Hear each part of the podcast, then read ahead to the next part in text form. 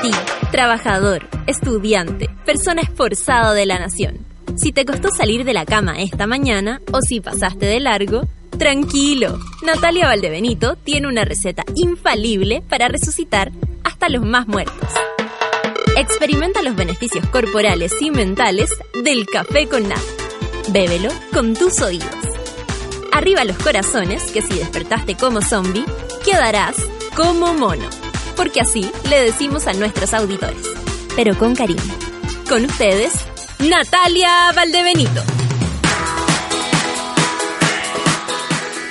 Hola, hola, hola, monitas y monitos de este día frito. Oye, a mí me, me, me, sorprende cuando en la mañana veo a la michelada dando el tiempo. Qué manera de tenerle miedo al frío a esa mujer. La Y, al niño, póngale la camiseta, póngale el, pañuelo. Hay unos pañuelos súper bonitos ahora para ponerle en el cuello a los niños y además póngale en esta parte. Es como, yo pienso, y abríguelo mucho, abríguelo mucho. Ya sabrá que le está hablando a gente que, que de pronto no tiene tanto tampoco para abrigar a las personas. y le pone uno que otro chalequín, que es lo ideal, pero ella insiste, no sé, muy fuertemente, me molestó es tanto. Raro, es raro lo que no puede hacer eso. hay que obligar a los niños, hay que obligar a los niños. Una vez al, al Iván, Iván Torres, ¿cómo se llama el TV? ¿Sí? Dijeron, sí. Eh, él dijo, se viene muy buen pronóstico porque vamos a tener lluvia y vamos a tener, eh, van a caer hartos milímetros de agua. Y después le dijeron, pero y la gente pobre que no tiene frío, y él dijo, ese es un aspecto social, no climático. Igual yo le encontré la razón. Sí, eh, o sea, él tiene que dar la, la, la ¿cómo se llama? La, mm, pero a él no le corresponde decir que eso es bueno, ¿o sí? a él le corresponde porque climáticamente es muy bueno. Sí, que no haya sequía es muy bueno. Absolutamente. Los problemas sociales no son su, su coso. Oye, acá la gente me saluda y el Fran me da mucha risa porque pone la foto de la Kenita llegando desde el aeropuerto esa vez que llegó con la con la rodilla hecha concha, ¿se acuerdan? Y dice que así mismo llegó a la pega hoy día después del gimnasio. Como la Kenita, no puede ser. ¿Quién está de cumpleaños que no me cuentan por acá? ¿Quién están saludando? Es bien difícil a veces leerlo eh, porque con estas eh, actualizaciones de, de, la, de las aplicaciones es muy raro a veces leer. Eh, oye, estoy preocupada por lo que está pasando por, con nuestro país. La cosa está, está fea, está fea. un candidato, y, y, bueno, ustedes saben mi, mi, mi pensamiento personal, pero ¿saben que creo? Que es súper triste que los candidatos, y tal vez voy a, a, generalizar, eh, tengan esta situación como, y, o tal vez no se puede generalizar, tal vez solamente el, lo que le pasa a Sebastián Piñera, porque la situación de él es incomparable con cualquier otro candidato y cualquier otro chileno. Hay que partir por ahí. Pero eh, podemos vivir este ejercicio de decir las cosas. Incluso eh, yo diría así como al filo de la ley como lo hace Sebastián Piñera. Uno puede dar su opinión y tal vez estar al filo de, de, decir algo un poco más pasado, ¿no? Pero lo que pasó ayer con Felipe Cast y, esta, y este ataque que sufrió de parte de gente igual joven y todo, eh, es súper distinto como todos entendemos la violencia. Y yo creo que de eso también podemos hablar hoy día. Más allá de, de nuestro baño de mujeres que se viene intensísimo, eh, porque hoy día tenemos panel completo, Alejandra Matus y Andrea Ocampo, más una invitada que viene más ratito, eh, va a estar maravilloso. Vamos a hablar de algún tema, vamos a hablar de un tema en específico, pero también quiero exponer esto, eh, porque ese es el problema y, se lo digo a Felipe Cast cuando se sorprende que la gente eh, de pronto sea violenta. Eh, y yo esto con esto no quiero ni siquiera en, una, en ningún caso justificar lo que le pasó porque la verdad es que lo encuentro súper lamentable. Por ahí no va la cosa y eso yo creo que todos lo sabemos y no hay que tener más de dos dedos de frente para darse cuenta. Nadie puede atacar físicamente a nadie el espacio radiante de tu cuerpo nadie lo puede tocar y si estamos tratando de defendernos desde ese punto, creo que nosotros tampoco podemos molestar a nadie eh, eh, de, de, manera física y menos haciéndolo sentir eh, invadido a alguien o amedrentado. No tenemos el derecho a asustar a nadie. Nunca, nunca, nunca. Ojalá nunca lo hagamos. pero me parece que cuando, cuando una persona como Felipe Cast se pone a hablar de, de la violencia. Yo le recuerdo que, que, bueno, conglomerados como a lo que él ha participado, porque también hay que reconocer que él es bastante joven, ¿no? Eh, no es de la generación de Alamán.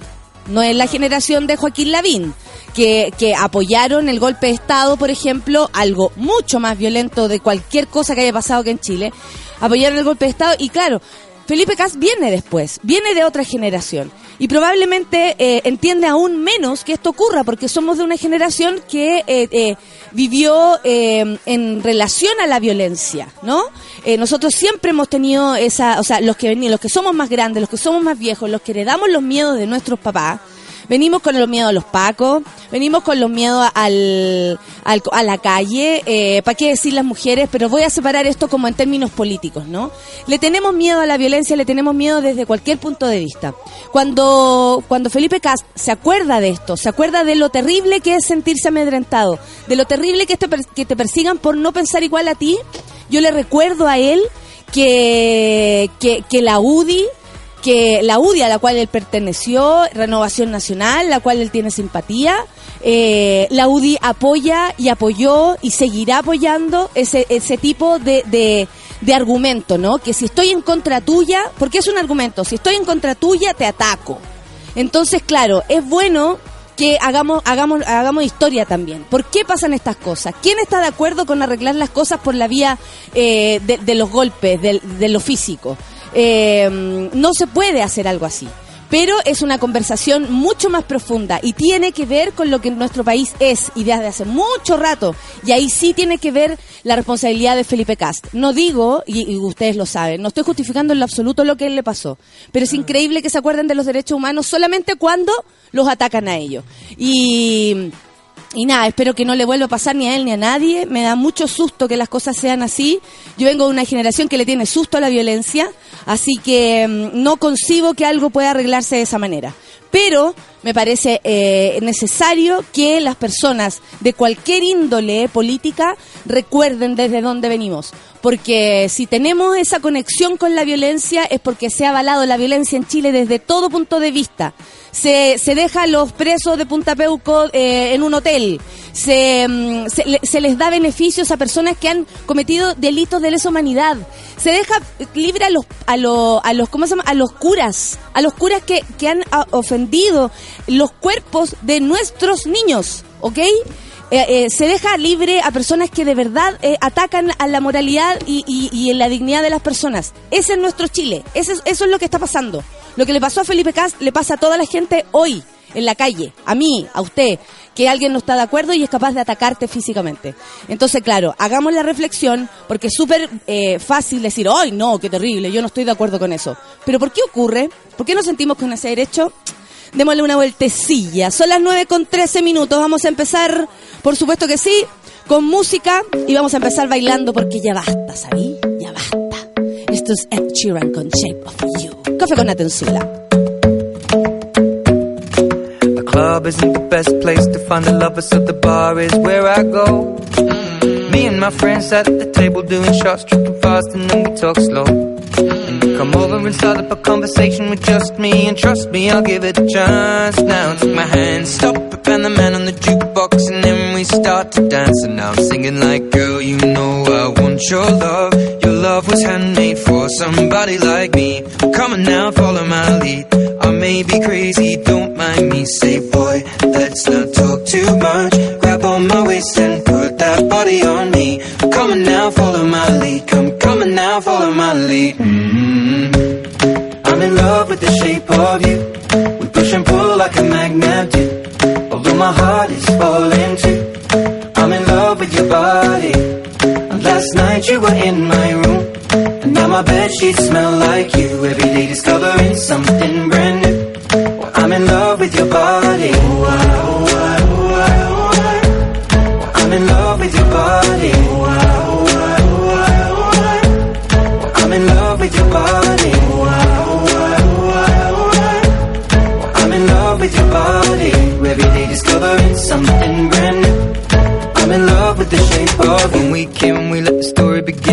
going out on our first date. You and me are thrifty, so go all you can eat. Fill up your bag and I fill up the plate.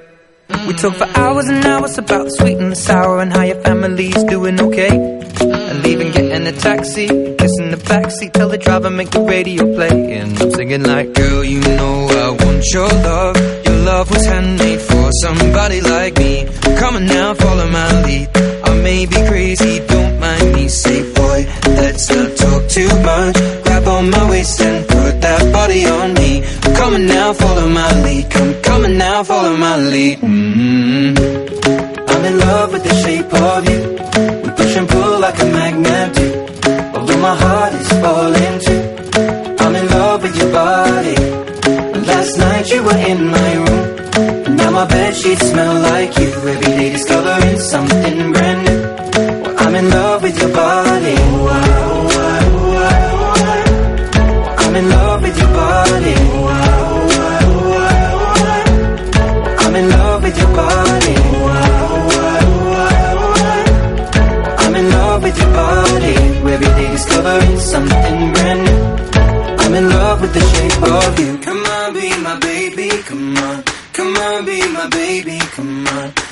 on, be my baby, come on. Come on, be my baby, come on. Come on, be my baby, come on. Come on, be my baby, come on. Come on, be my baby, come on. Come on, be my baby, come on. I'm in love with the shape of you. We push and pull like a magnet do. Although my heart is falling too. I'm in love with your body. Last night you were in my room. My bed sheets smell like you. Every day discovering something brand new. I'm in love with your body. Come on, be my baby. Come on, come on, be I'm in love with your body. Come on, be my baby. Come on, come on, be I'm in love with your body. Come on, be my baby. Come on, come on, be I'm in love with your body. Every day discovering something brand new. I'm in love with the shape of you.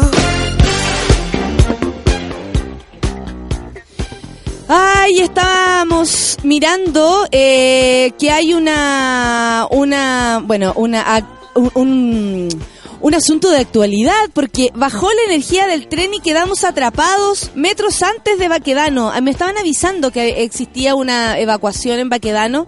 La Solcita también fue, incluso ella desde el lugar de los hechos, de- ma- en un rato más, nos va a hacer un, un análisis de lo que pasó y del control de, de no de plagas, igual hay plaga en el metro, pero un control de, de, de, de esto, el sentido de emergencia, ¿no? Que la solcita eh, en el lugar de los hechos pudo observar. Eh, pero bueno, interrumpe el servicio de seis estaciones de la línea 5 del metro. Eso es lo que está pasando, por eso usted está atrasado, por eso hay más gente en la calle, por eso el metro se ha demorado. Eh, el servicio solo se encontraba disponible hace un rato atrás entre Plaza de Maipú y Santa Ana y después se retoma entre las estaciones Ñuble y Vicente Valdés.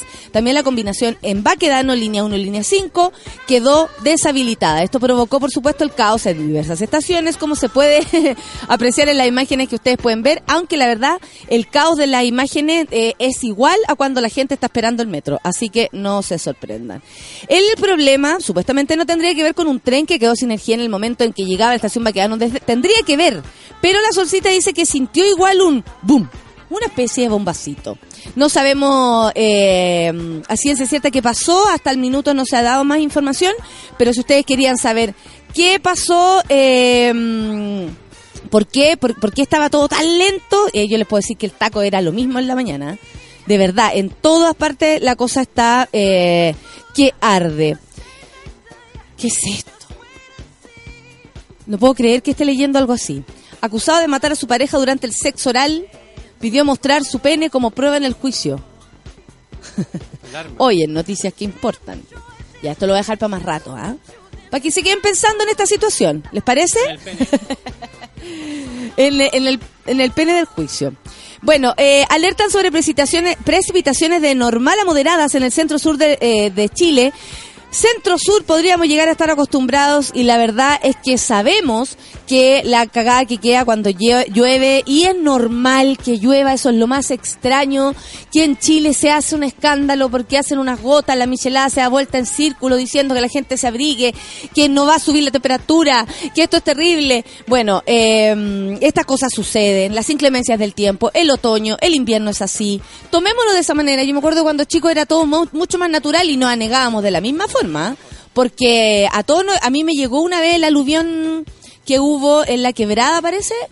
Sí, me lle- llegó hasta mi casa y es, o sea, es heavy. Y yo estaba muy lejos, pero llegó igual, como a la Panamericana.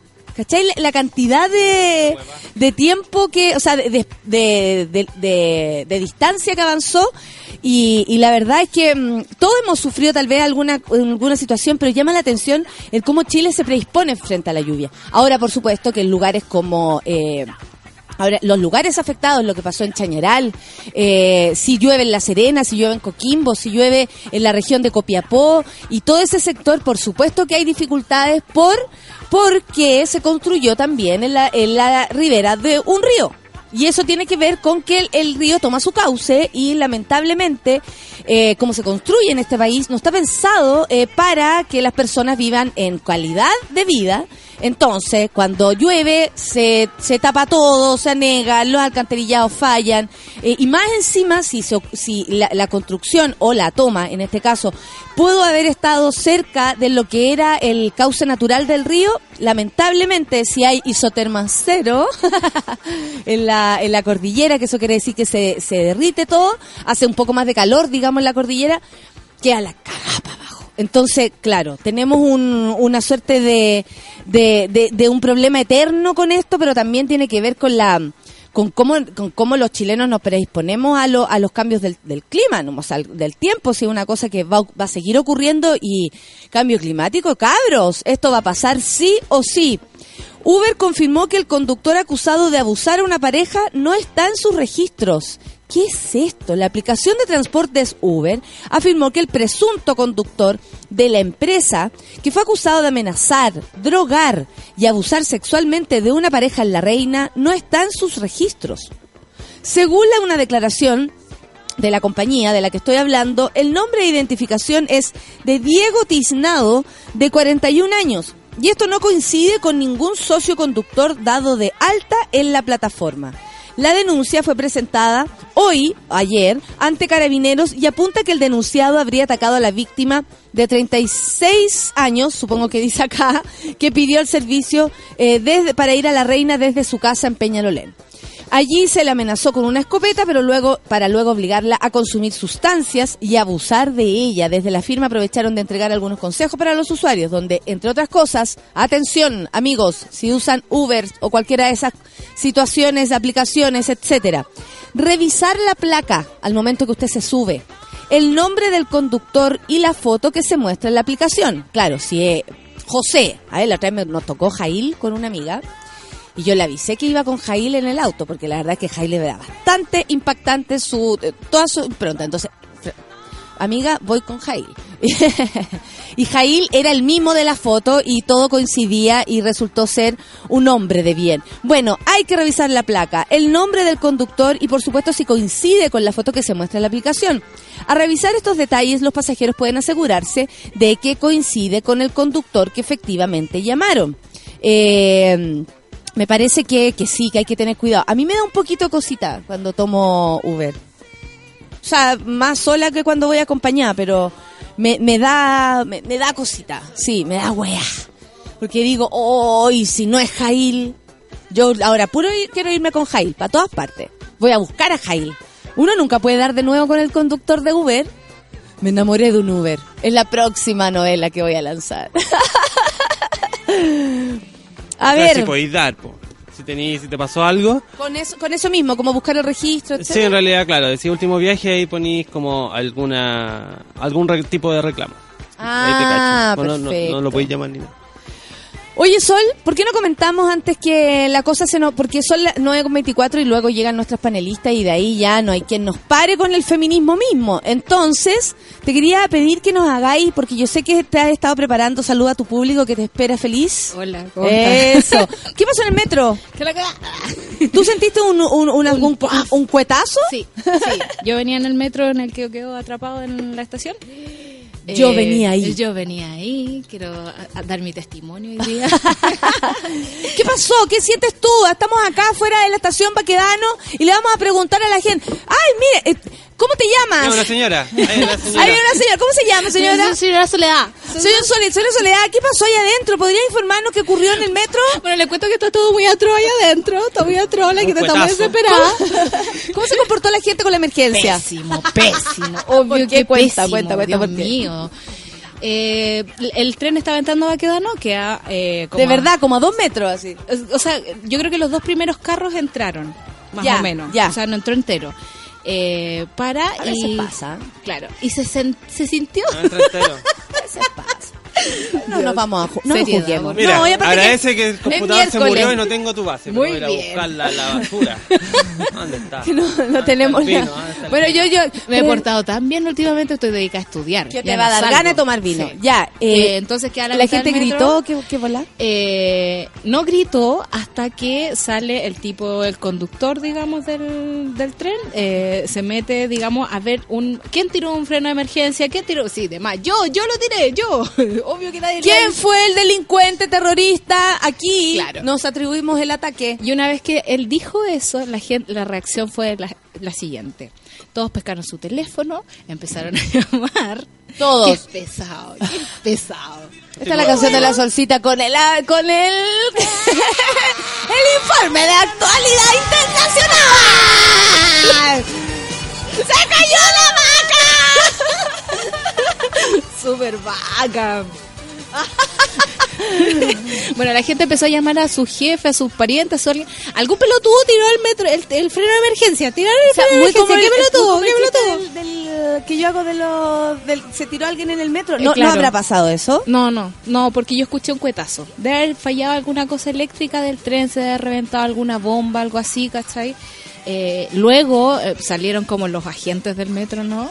Corriendo, así como a un lado, háganse a un lado, y corriendo como si fuera una bomba, lo cual puede ser, pero amigo, es como, por favor, eh, controle a la gente, conténganla, si va apurada, Claro, va claro. molesta, y además no va entendiendo ni una cuestión porque el tren estaba cerrado y sin un poco de aire, y estaba un poquito asfixiado de decirlo. O sea, si ya viene sin aire esa cuestión. Claro. La cochina. Y ahí cuando para peor todavía. Claro. Entonces el control de la emergencia a mí me pareció impresionante porque y- y acá La costumbre que pasa le será. cada dos minutos el, el chofer decía así como el mensaje, por favor no se acerque a la puerta, no se acerque. Y dije, va a explotar la puerta, se va a levantar, va yo a una estar vi una señora que, electrificado". que el tren se fue, así como paró en la estación, cuando en antiguos tiempos que uno se podía mirar a la cara con la gente, no era tan terrible y estar así como sardina. Claro. Y, la- y partió el tren así como de... ¡bup! Se cerraron las puertas, iba partiendo y una señora dice... ¡Ah! Y y toca la alarma y para el tren. Me equivoqué y se bajó. Freno de emergencia. Y nos pegamos el manso frenazo. Frenó. ¡Uy! Me equivoqué. Y se bajó y, todos quedamos como. Perdona, Amiga. Yo me he dado la vuelta en la. en la- oh, me pasé. Que eh, suele suceder. Suele suceder. Universidades y te pasaste. Lo cachaste. En la línea 5 cuando tienen dos colores que tienen rojo y, y verde, bueno, para la gente de regiones que No tienen metro, No me digas. solamente lo de Valparaíso y un, un Es un gran metro, a mí me gusta. Sí, no se sube nadie. Y mm, una vez también po, nos bajamos en una, en una estación para ir a jugar a la pelota en Ñuble, ponte tú. Y Ñuble era verde. Entonces cuando veo y viene el metro, que ahí venía mi amigo, él venía en la roja. Él, él la tomó y la tomó para allá. Y yo lo vi pasar, pues cuando... Era Después- divertido. Eso se quedó dormido. La- la se verdad iba es la que- persona. La verdad es que se bajó en roja y no se bajó en común porque tenía que llegar Claro. y, y después lo vi para el otro lado. Vaya, va. A mí me pasó eso el 20 otro día. atrasado a jugar a la pelota. Me pasó eso el otro día cuando llegué caminando por, ahí- por Italia, por el otro lado. Ah, pero es que ese cuando uno no cacha bien y se sube al, al bus que pasa de largo. Sí. Pero ¿cómo? Si era No, el anterior. El otro día me pasó en se Rapel. baja en ocho más allá. ¿Y cómo en, en Rapel hay metro? En Rapel, no, en, un- en una micro que yo iba a Rapel, pero iba para el otro lado, para el lado de Pechilemu, y me metí por onda dos horas más al otro lado, para el otro lado del lago. Ah, pero esa cuestión cuando te, te pasáis del, del cruce, Sí. terrible. Sí. La dupla ya era, ¿cómo, Ay, cómo olvidarla? mío. ¿Qué pasa con Trump? ¿Qué Ay, está Telecoba, ocurriendo? está Telecoba. Ya, ¿qué ha pasado? ¿Qué ha pasado? Ay, todo ha pasado desde que se le ocurrió echar al director del FBI, a James Comey. Me bajáis la base un poquito. No me voy a concentrar nunca, por fin. Eh, gracias. Lo tengo que lograr, lo tengo que lograr. Yo, Alejandra Matu, así que cuidado con lo que vas a decir. Trata de ser lo más certera posible. Me siento en Per- prueba, periodista, me siento periodista. en prueba. Periodista, periodista. No como una. En modo periodista solo. Ok, en modo periodista. bueno, eh, Donald Trump se le ocurrió despedir a su director del FBI, eh, James Comey, que todo el mundo aseguraba que apernaba para el otro lado, porque fue el que dijo así como el tema de los... eh, estamos investigando los correos de Hillary Clinton y gracias a eso se supone que bajaron los- sus puntos, digamos, en la encuesta antes de la elección. Eh, y todos pensaban que apernaba para el lado de Donald Trump.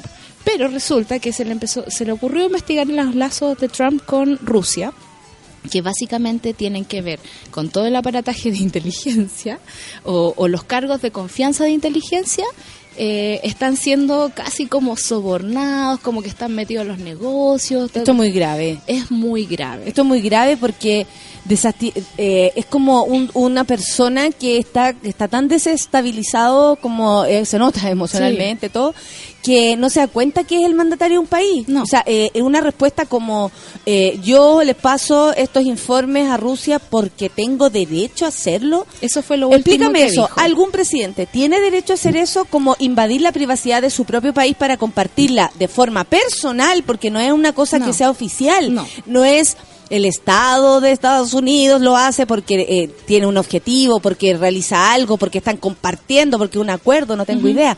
Pero un presidente se puede tomar un derecho así como ah, solo. Se puede, tomar esa atribución. ¿Sabes por qué? Porque en Estados Unidos el cargo de presidente de la República además es compartido como del Commander in Chief. Es como el jefe de las Fuerzas Armadas. Por lo tanto, si él tiene una- la decisión de tirar una bomba, puede hacerlo. Si quiere compartir información, puede hacerlo. Pero el Estado, o sea, Estados Unidos es como un Estado muy potente, como que se protege por todas partes. Se protege desde el FBI, se protege desde la CIA, se protege desde el, el Poder Judicial.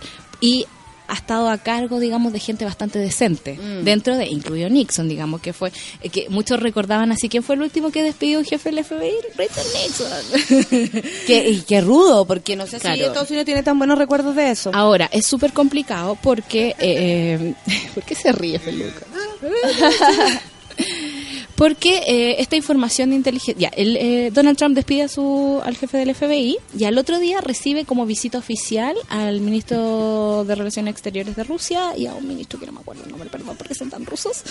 Y lo único ruso que recuerdo es Shostakovich, así que perdón. Entonces, un chochosky. un chosky. Rashnov. Reznov, exactamente. Claro, es de Vanova. Eh, y a esa reunión, que es oficial, eh, no se le permite el acceso a la prensa. La prensa Ya, ya, ya, está ya, ya. ahí media como, ah, porque no los dejan entrar la mayoría de las cosas, le mandan unos memos bastante deficientes con nada de información. Eh, y solo entra un fotógrafo que viene como parte de la delegación rusa. Ya. ¿ya? Pero de todas formas se filtra a New York Times lo que pasa dentro de la sala oval, porque esto es una guerra entre el sistema de inteligencia y Donald Los Trump. sistemas de información también. Claro, y Donald Trump. Entonces, la- toda la inteligencia está así como, es como eh, todos los hombres del presidente otra vez, todo el rato, ¿cachai? Están recibiendo informes desde ahí. Y en esta reunión se supone que Donald Trump comparte como todos estos secretos eh, que tienen que ver con ISIS, ¿cachai? Porque él en su mundo de fantasía cree que, eh, que Putin es el único que está combatiendo con, con ISIS. Y como él también quiere deshacerse de ese problema, porque no quiere él hacer como la pega de ir a, a combatirlo donde tenga que combatirlo, porque se supone que ellos deben combatirlo, Ya. eh, él se está dedicando a hacer los negocios y le está dando a Putin, digamos, la información para que se haga cargo de este drama.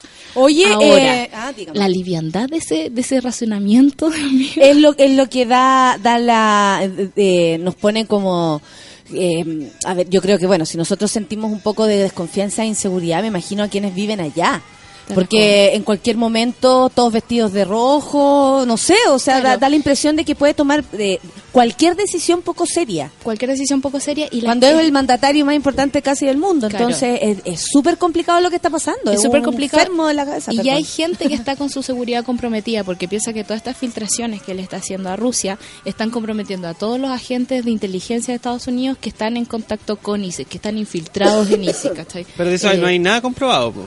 Son todas teorías. Como teoría. Ahí, mira, Porque lo, lo que yo leí ayer era que eh, el, el ex el ex jefe del FBI dejó en, en una muy buena técnica para que cuando la gente termine con otra persona, dejó unos papelitos escritos como, oye, mira, lo que pasó fue esto, pero lo deja por escrito. Esa es una muy buena técnica que viene usando desde la época de Butch, porque Claro. recordemos que este director viene un, un tiempito más atrás.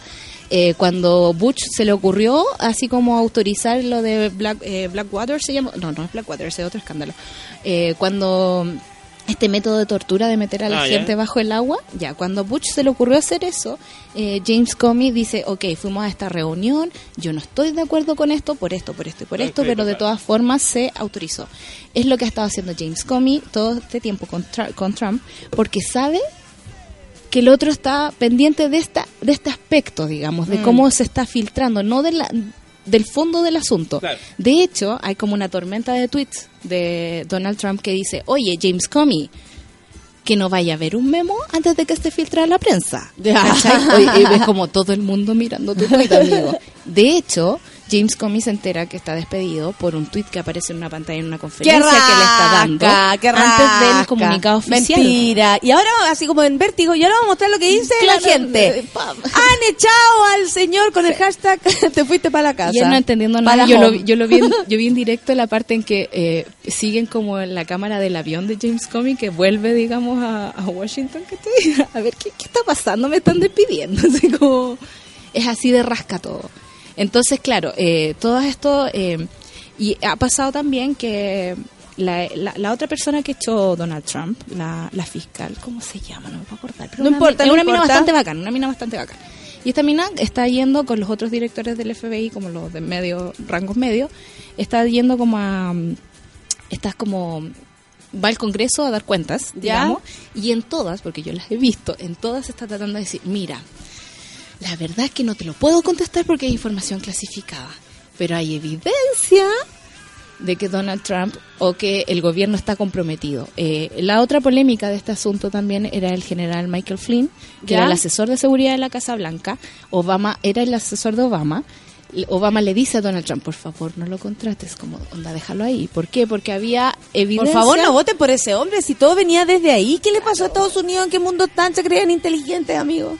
Pero les tenía que pasar, pues, si no les había pasado. Sí. Porque Donald es Trump muy raro ahora todo esto realmente que está puede ser acusado de, de un delito. Eh, esa, sí. esa es la, la, Sí. Eh, la y, eso, y, eso es lo, y eso es lo más preocupante, eh, bueno, primero por la importancia que tiene Estados Unidos en el mundo, pero también eh, porque es inédito, ¿no? Sí. Lo que está pasando es inédito. Y eso hace que no se sepa cómo comportar eh, ni la ley, ni, ni el gobierno, ni la Casa Blanca, todo funciona como ordenadito, Ordenadito. más allá de que fuera Bush y todo, como sabemos que es Bush, ordenadito. O sea, hay una gran Final, tradición eh, de eh, defensa sí, de derechos sí, sí, civiles sí. en los Estados Sí, Unidos. Cuando sí, Donald sí. Trump pone esta barrera que dice así como no quiero que lleguen los inmigrantes de tales y tales países, todos los fiscales, por decirlo así, perdón, por- hoy día olvidé todos los nombres de toda la gente, pero no importa. todos los abogados es que si tú pones pertinentes el nombre del fiscal y nos dice Sí. que lo olvidaste, se hace importante. Porque si tú decís, había un fiscal y nos da la- lo mismo como se Claro. llame. Bueno, pero la, la verdad, toda la gente que tenía el poder de ir, ¿cachai? Fue al aeropuerto a decir, oye, hay gente atrapada aquí, yo soy abogado, me presento porque voy a defenderlo hasta las últimas consecuencias.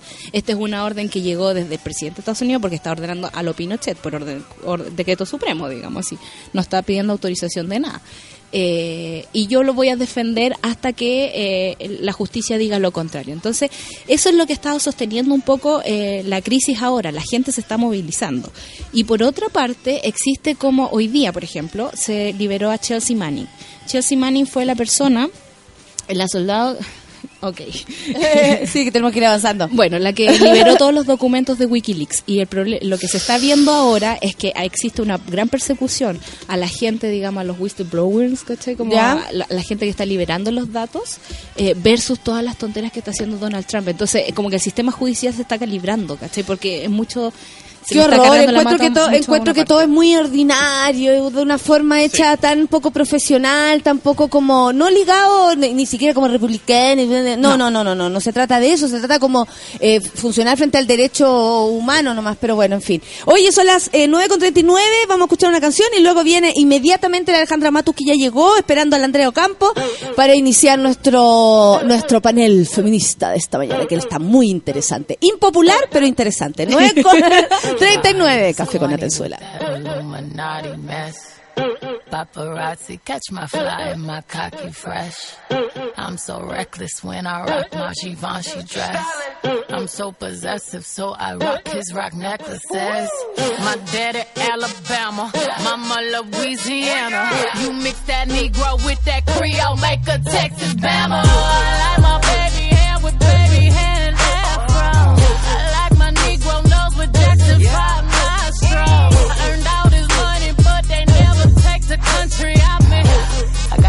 sauce in my bag, swag. I see it, I want it. I stunt yellow, want it. I dream it, I work hard, I grind till I own it. I twirl on them haters, albino alligators. El Camino with a silo, sipping Cuervo and Ochila. Sometimes I go out, I go out, I go hard, I go hard. Get what's mine, hey, what's mine? I'm a star, I'm a star. Cause I slay, I slay, I slay,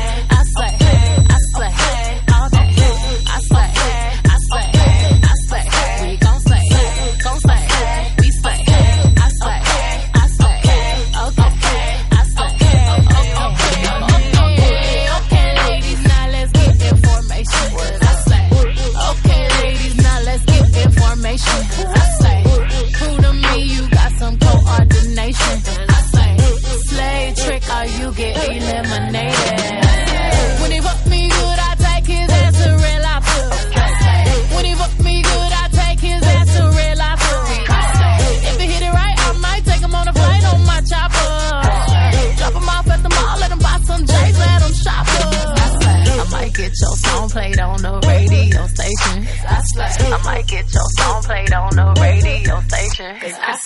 You just might be a black Bill Gates in the making. I just might be a black Bill Gates in the making. I it, I want it. Want it.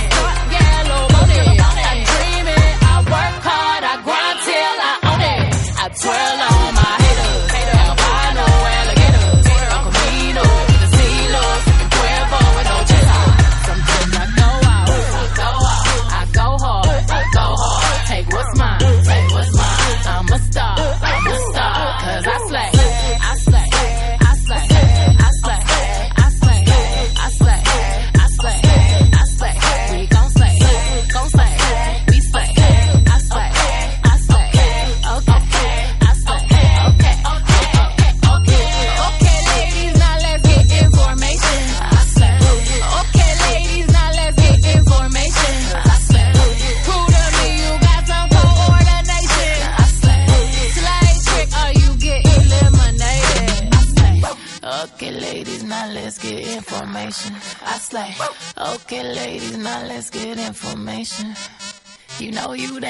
you cause all this conversation.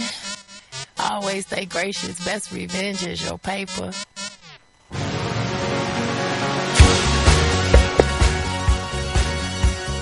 Me pone contenta compartir la mañana del miércoles con mujeres interesantes que admiro además. Son las 9 con 42 y estoy con Alejandra Matus. ¿Cómo está Alejandra? Muy bien. ¿Y tú, Andrea, cómo estás? Aquí bien, sufriendo ¿Sí? la escalera, pero Qué terrible la escalera, pero ya nos repusimos. Si la Sí, primera sí. vez que uno sube la escalera es terrible, si uno baja y vuelve a subir no es tanto. Es El mental. impacto del cardio en ayuna es atroz. El cansancio es mental. Ya estamos aquí. eh, bueno, eh, queremos hablar de maternidad hoy día, eh, básicamente porque venimos del Día de la Madre y como que se pone sensible todo esto. Y todos se ponen sensibles. O sea, hemos leído columnas de todo tipo respecto a las madres. Eh, tanto como el dato a la madre. el regalo el regalo ideal para la madre el, El día lado de B hoy. de la maternidad salió los días en la tele. Sí, el lado B de la B, maternidad. y, y, y, claro, tenemos un panel donde dos no somos madres. Claro. Eh, por mi parte, yo, eh, y lo digo de esta forma porque siempre siento que la vida puede cambiar de cualquier forma, eh, es muy loca. Eh, reconozco que la vida es loca, pero hasta, hasta hoy, que tengo 37 años, no tengo ninguna ganas de ser mamá. Esa es mi, mi visión. ¿La tuya, Andrea? No, yo hasta el momento no. Yo paso. Y, a- y Alejandra es madre de dos hijos. Sí. ¿Cómo se llaman? Alejandro y Alberto. ¿Y cómo te lleváis con ellos? Excelente. ¿Cuántos años tienen? Nueve y un año ocho meses. Ah, guagua. Vengo saliendo el postnatal, bien. Sí, Claro. Directo Guagua, café con sí, nata, directo la café con nata, sí. sí. Es que la Alejandra es muy punky. en el fondo, en el fondo. Siempre buscando va a ir contra la corriente. Oye, en el caso tuyo, Alejandra, fue así, po, porque Sí, po. estuviste mucho tiempo sin ser mamá y te decidiste cuando ya eras grande para pa, pa estas Viejita, claro. Eh, Dejámoslo como sin eufemismo. Claro. Según un reloj biológico ya fuera, de, digamos, de rango. Y, y toda la gente también te lo decía, ¿no? Constantemente. O sea, en ese minuto cuando tuve, el- eh, cuando quise tener a Alejandro, yo creo que nadie me, me planteaba el tema porque nadie me veía con hijos, así como eh, Alejandra Matu, la periodista, eso eres, digamos. No, Ah, claro, perfecto, le no, ganó- no, le ganó eso a la le ganó madre. eso, claro. ¿Y tú te veías a ti a sí mismo? O sea, yo creo que hasta como de todo es complejo y, y contradictorio. Sí, me veía como periodista, pero también como mamá. O sea, quería tener hijos, quería tener hijos. Y con la ayuda de la, de la ciencia los pude tener. Y por supuesto, también de mi pareja, que, Hizo que algo que también parece. estaba de acuerdo. También estaba de acuerdo. Claro.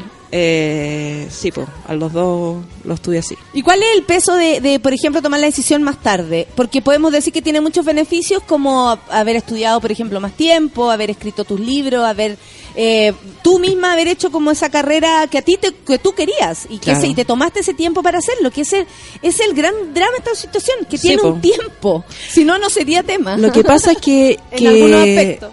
pero lamentablemente es así porque la manera en que estamos organizados nos obliga a eso.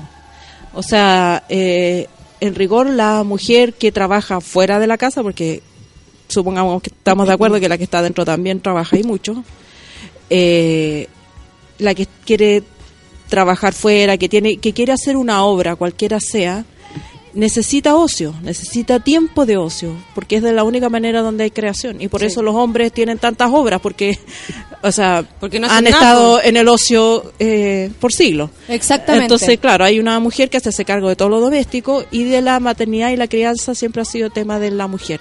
Pero cuando estamos ahora discutiendo como sociedad y como colectivo que la mujer tiene los mismos derechos de eh, crear y tener una obra que los hombres, el tema es quién se hace cargo de los cabros chicos y de las labores domésticas. Y yo creo que ese tema no lo hemos abordado con la suficiente claridad y con la suficiente Seriedad. seriedad. Como que comparto en un punto la columna de Andrea. de Andrea en, Del mostrador, del por si alguien la quiere ver. Eh, no, esta- esa columna yo la escribí en mi Facebook nomás. Es solo una Ah, respuesta ah, a una ya. columna del mostrador. ya. Bueno, Para que me en esa Facebook. discusión, en esa Agrégame, pues, Alejandra. Ya, al tiro. Entre pañal y pañal. en esa discusión eh, de, de- de los derechos de la mujer, de la igualdad, nos olvidamos muchas veces que la mujer que quiere participar de esta discusión tiene que dejar a los niños con alguien. Claro, Las claro. marchas son a las 7 de la tarde. Donde Cuando la mayor, cuando uno está niños. recogiendo a los cabros chicos del colegio, alimentándolos, que esto, que lo otro, y sobre todo en Chile donde hay una gran cantidad de hogares, como ha demostrado el censo, donde no hay un hombre que comparta Esa misión. esa misión, esa Sí. tarea que debiera compartirla, digamos. Si están de acuerdo, eh, en mi caso, yo no hubiera podido hacer nada de lo que hago si no tuviéramos ese acuerdo en la casa, digamos, de que compartimos la tarea Sí. eh, de crianza. Eh, y entonces uno quiere una charla, quiere ir al lanzamiento de un libro, quiere ir a tomarse un café con una amiga y uno no tiene, si no tiene recursos, no claro. tiene ese espacio de ocio. Segundo, si te lo tomas y todo el mundo te enjuicia así como, ¿y con quién dejaste a los niños? Al tiro, salí. te ven llegar Ah, sola y y... estáis tomando, estáis tomando. Jurá, ¿y qué ¿Y qué, edad, tanto? te- y qué edad tiene tu niño? Entonces, Ah, sí, pues, sí, pues hay un claro. control Ay, no le diste de mamar, porque Ay, también opinan claro. sobre eso. Mm. O, en mi caso, bueno, en materia de una columna que yo escribir ahora, eh, como que hay un perfil, tú eres mujer, feminista, liberada y todo, te- no podéis dar teta. O sea, no podéis tener esa opción, son opciones contradictorias. ¿Por qué no puedes dar teta? Porque porque te miran mal, pues te dicen, o sea, a mí me ¿Dar teta en la calle o dar teta eh, en lo no, privado? da- dar teta en la calle ya es, es otro tema, pero pues. no podéis dar, dar teta más allá de los seis meses que recomienda Mm. el pediatra. Ya. Entonces, el mínimo son seis meses, pero si uno quiere seguir dando teta después de los seis meses, es como que te dicen, ya, soy campesina. A mí me han dicho la- una cantidad de cosas Pero así ¿cachai la increíbles, cantidad de- de- epítetos, de carteles que te van poniendo. No, y, y a la que sí, a la que no, eh, o sea, también, claro, también como está- que eh, el casillero eh, eh, está súper predeterminado. ¿Estáis en este casillero o estáis en el otro? Eh, o defiendes el aborto, que en mi caso lo defiendo. Ah, pero ¿y, cómo, te, ¿Y cómo tienes tuvi- hijo? cómo tuviste hijo con fertilidad asistida? Entonces, ¿qué, qué onda? Entonces, ah, pero o sea, que ¿cuál tú se luchaste supone? para tener un hijo, tú sabes lo que es el valor de Claro, la vida. entonces tenéis que estar. Y eso no tiene nada que no ver. tiene nada que ver. No tiene nada que ver. Yo defiendo el derecho de la mujer a decidir sobre su cuerpo para tener o para no tener hijos. Hay un libro que se llama Contra los hijos de la Lina Meruane. Sí. que propone, eh, la tesis que propone es que eh, eh, toda esta nueva maternidad en la que no hemos estado como nosotras de observadora, viendo todo esto, tú de participante, como, como esto que esto que expones, que es eh, la cantidad de reglas para hacer diferentes tipos de mamá. O sea, si eres una persona que trabaja, ojalá no des teta, no, no, pero ¿cómo tan mamá salió? Sí, claro. Ya, tampoco se da la posibilidad como de decir, ¿sabéis qué? La verdad ya no me gusta mi pega, me quiero dedicar a ser mamá de una manera más tranqui. También sería juzgada. ¿Por qué? Porque existe esta conexión como que del cuerpo de, de la mujer le pertenece a la maternidad. Está disponible. A mí me preocupa mucho esa situación. Mm, y ella lógica. expone que esto es una trampa. Es una que, trampa, Que nos quieren nuevamente, después de haber luchado tanto para salir de la casa a trabajar, después de haber luchado tanto para que las personas en tu casa entendieran lo importante que era que tú estudiaras, porque no era un acto de rebeldía, era importante que una mujer fuera profesional para, Sí. no sé, contribuir en lo económico o en lo social de en su casa. Pero hay esta situación como de ahora, de vuelta de la mujer que tiene que entregar su cuerpo, pero a más no poder, que la teta la tiene en la rodilla, porque eso es ser buena madre, eh, y andan con los cabros chicos colgados en las pechugas. Y claro, y yo después digo, y ese El apego. Y ese cuerpo va a quedar para siempre, y ese cuerpo es de ella. A mí me, me, me- no sé, tengo una nebulosa, me, me- y además me asusta opinar porque no soy mamá. No, yo creo Porque que se me viene la de vuelta. ¿Sabes qué creo yo? Que, que es un tema de distribución de la carga. Eso eso a mí me parece que es como lo central. Porque si tú distribuyes bien la carga, ¿a quién le importa que le dis más teta al cabro chico? ¿A O quién sea, le ¿a quién le importa? Digamos, es tu tema, un tema personal, es un Y tema hay- de- este- hay mujeres que no- Claro, no pueden, que hay mujeres que no pueden, o, o que le dejaste de dar teta. ¿A quién le importa? Se supone que eh, se supone que eh, criar un hijo o, o que es una tarea colectiva de la especie humana.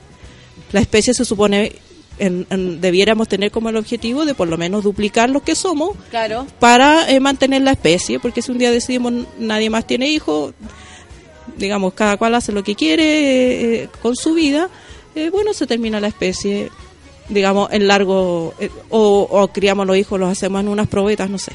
Pero, pero el tema es que si como especie queremos que hayan niños, como especie nos debemos preocupar todos. O sea, Todos, O sea, que, punto, o sea que el embarazo no es Todos. un asunto personal. no es personal y, o sea, eh, tener un hijo o no tener un hijo sí es una decisión probablemente personal, pero después criarlo, ¿por qué tiene que ser toda tu responsabilidad? Pero yo creo que todo es- no es decisión personal. Mira, no solamente para que la, pa' que la Andrea se meta en el tema, la Lore dice, pude estudiar, trabajar, salir, ahora un magíster y tengo mellizas. Gracias La a un raja, compañero sí. absoluto, padre 100%. ¿Cómo dices tú? Es la única forma de distribuir. ¿André? No, lo que yo iba a decir es como, me parece extraño que uno pueda calificar el- la decisión de tener un hijo como una decisión personal y que la sociedad se tenga que hacer cargo de tu decisión personal. Creo que más bien esa decisión personal tiene que pasar en algún punto por alguna clase de ética o alguna... Hay algo que hay que ser consciente de lo que estáis haciendo. Estoy trayendo un hijo al mundo, ese hijo va a tener consecuencias no solamente en tu entorno inmediato, sino que también en el extendido. Entonces, si uno resuelve todo este asunto como una decisión, no, pero es que yo es mi hijo, yo veo lo que hago, déjame tranquila, ok, no te comento nada, no, o, sea, no- o sea, como me cerráis la puerta absolutamente a lo que vendría siendo un debate con respecto a la maternidad, sobre todo para las que somos solteras y no, tena- no estamos como muy ahí con la guagua, ¿me entendí?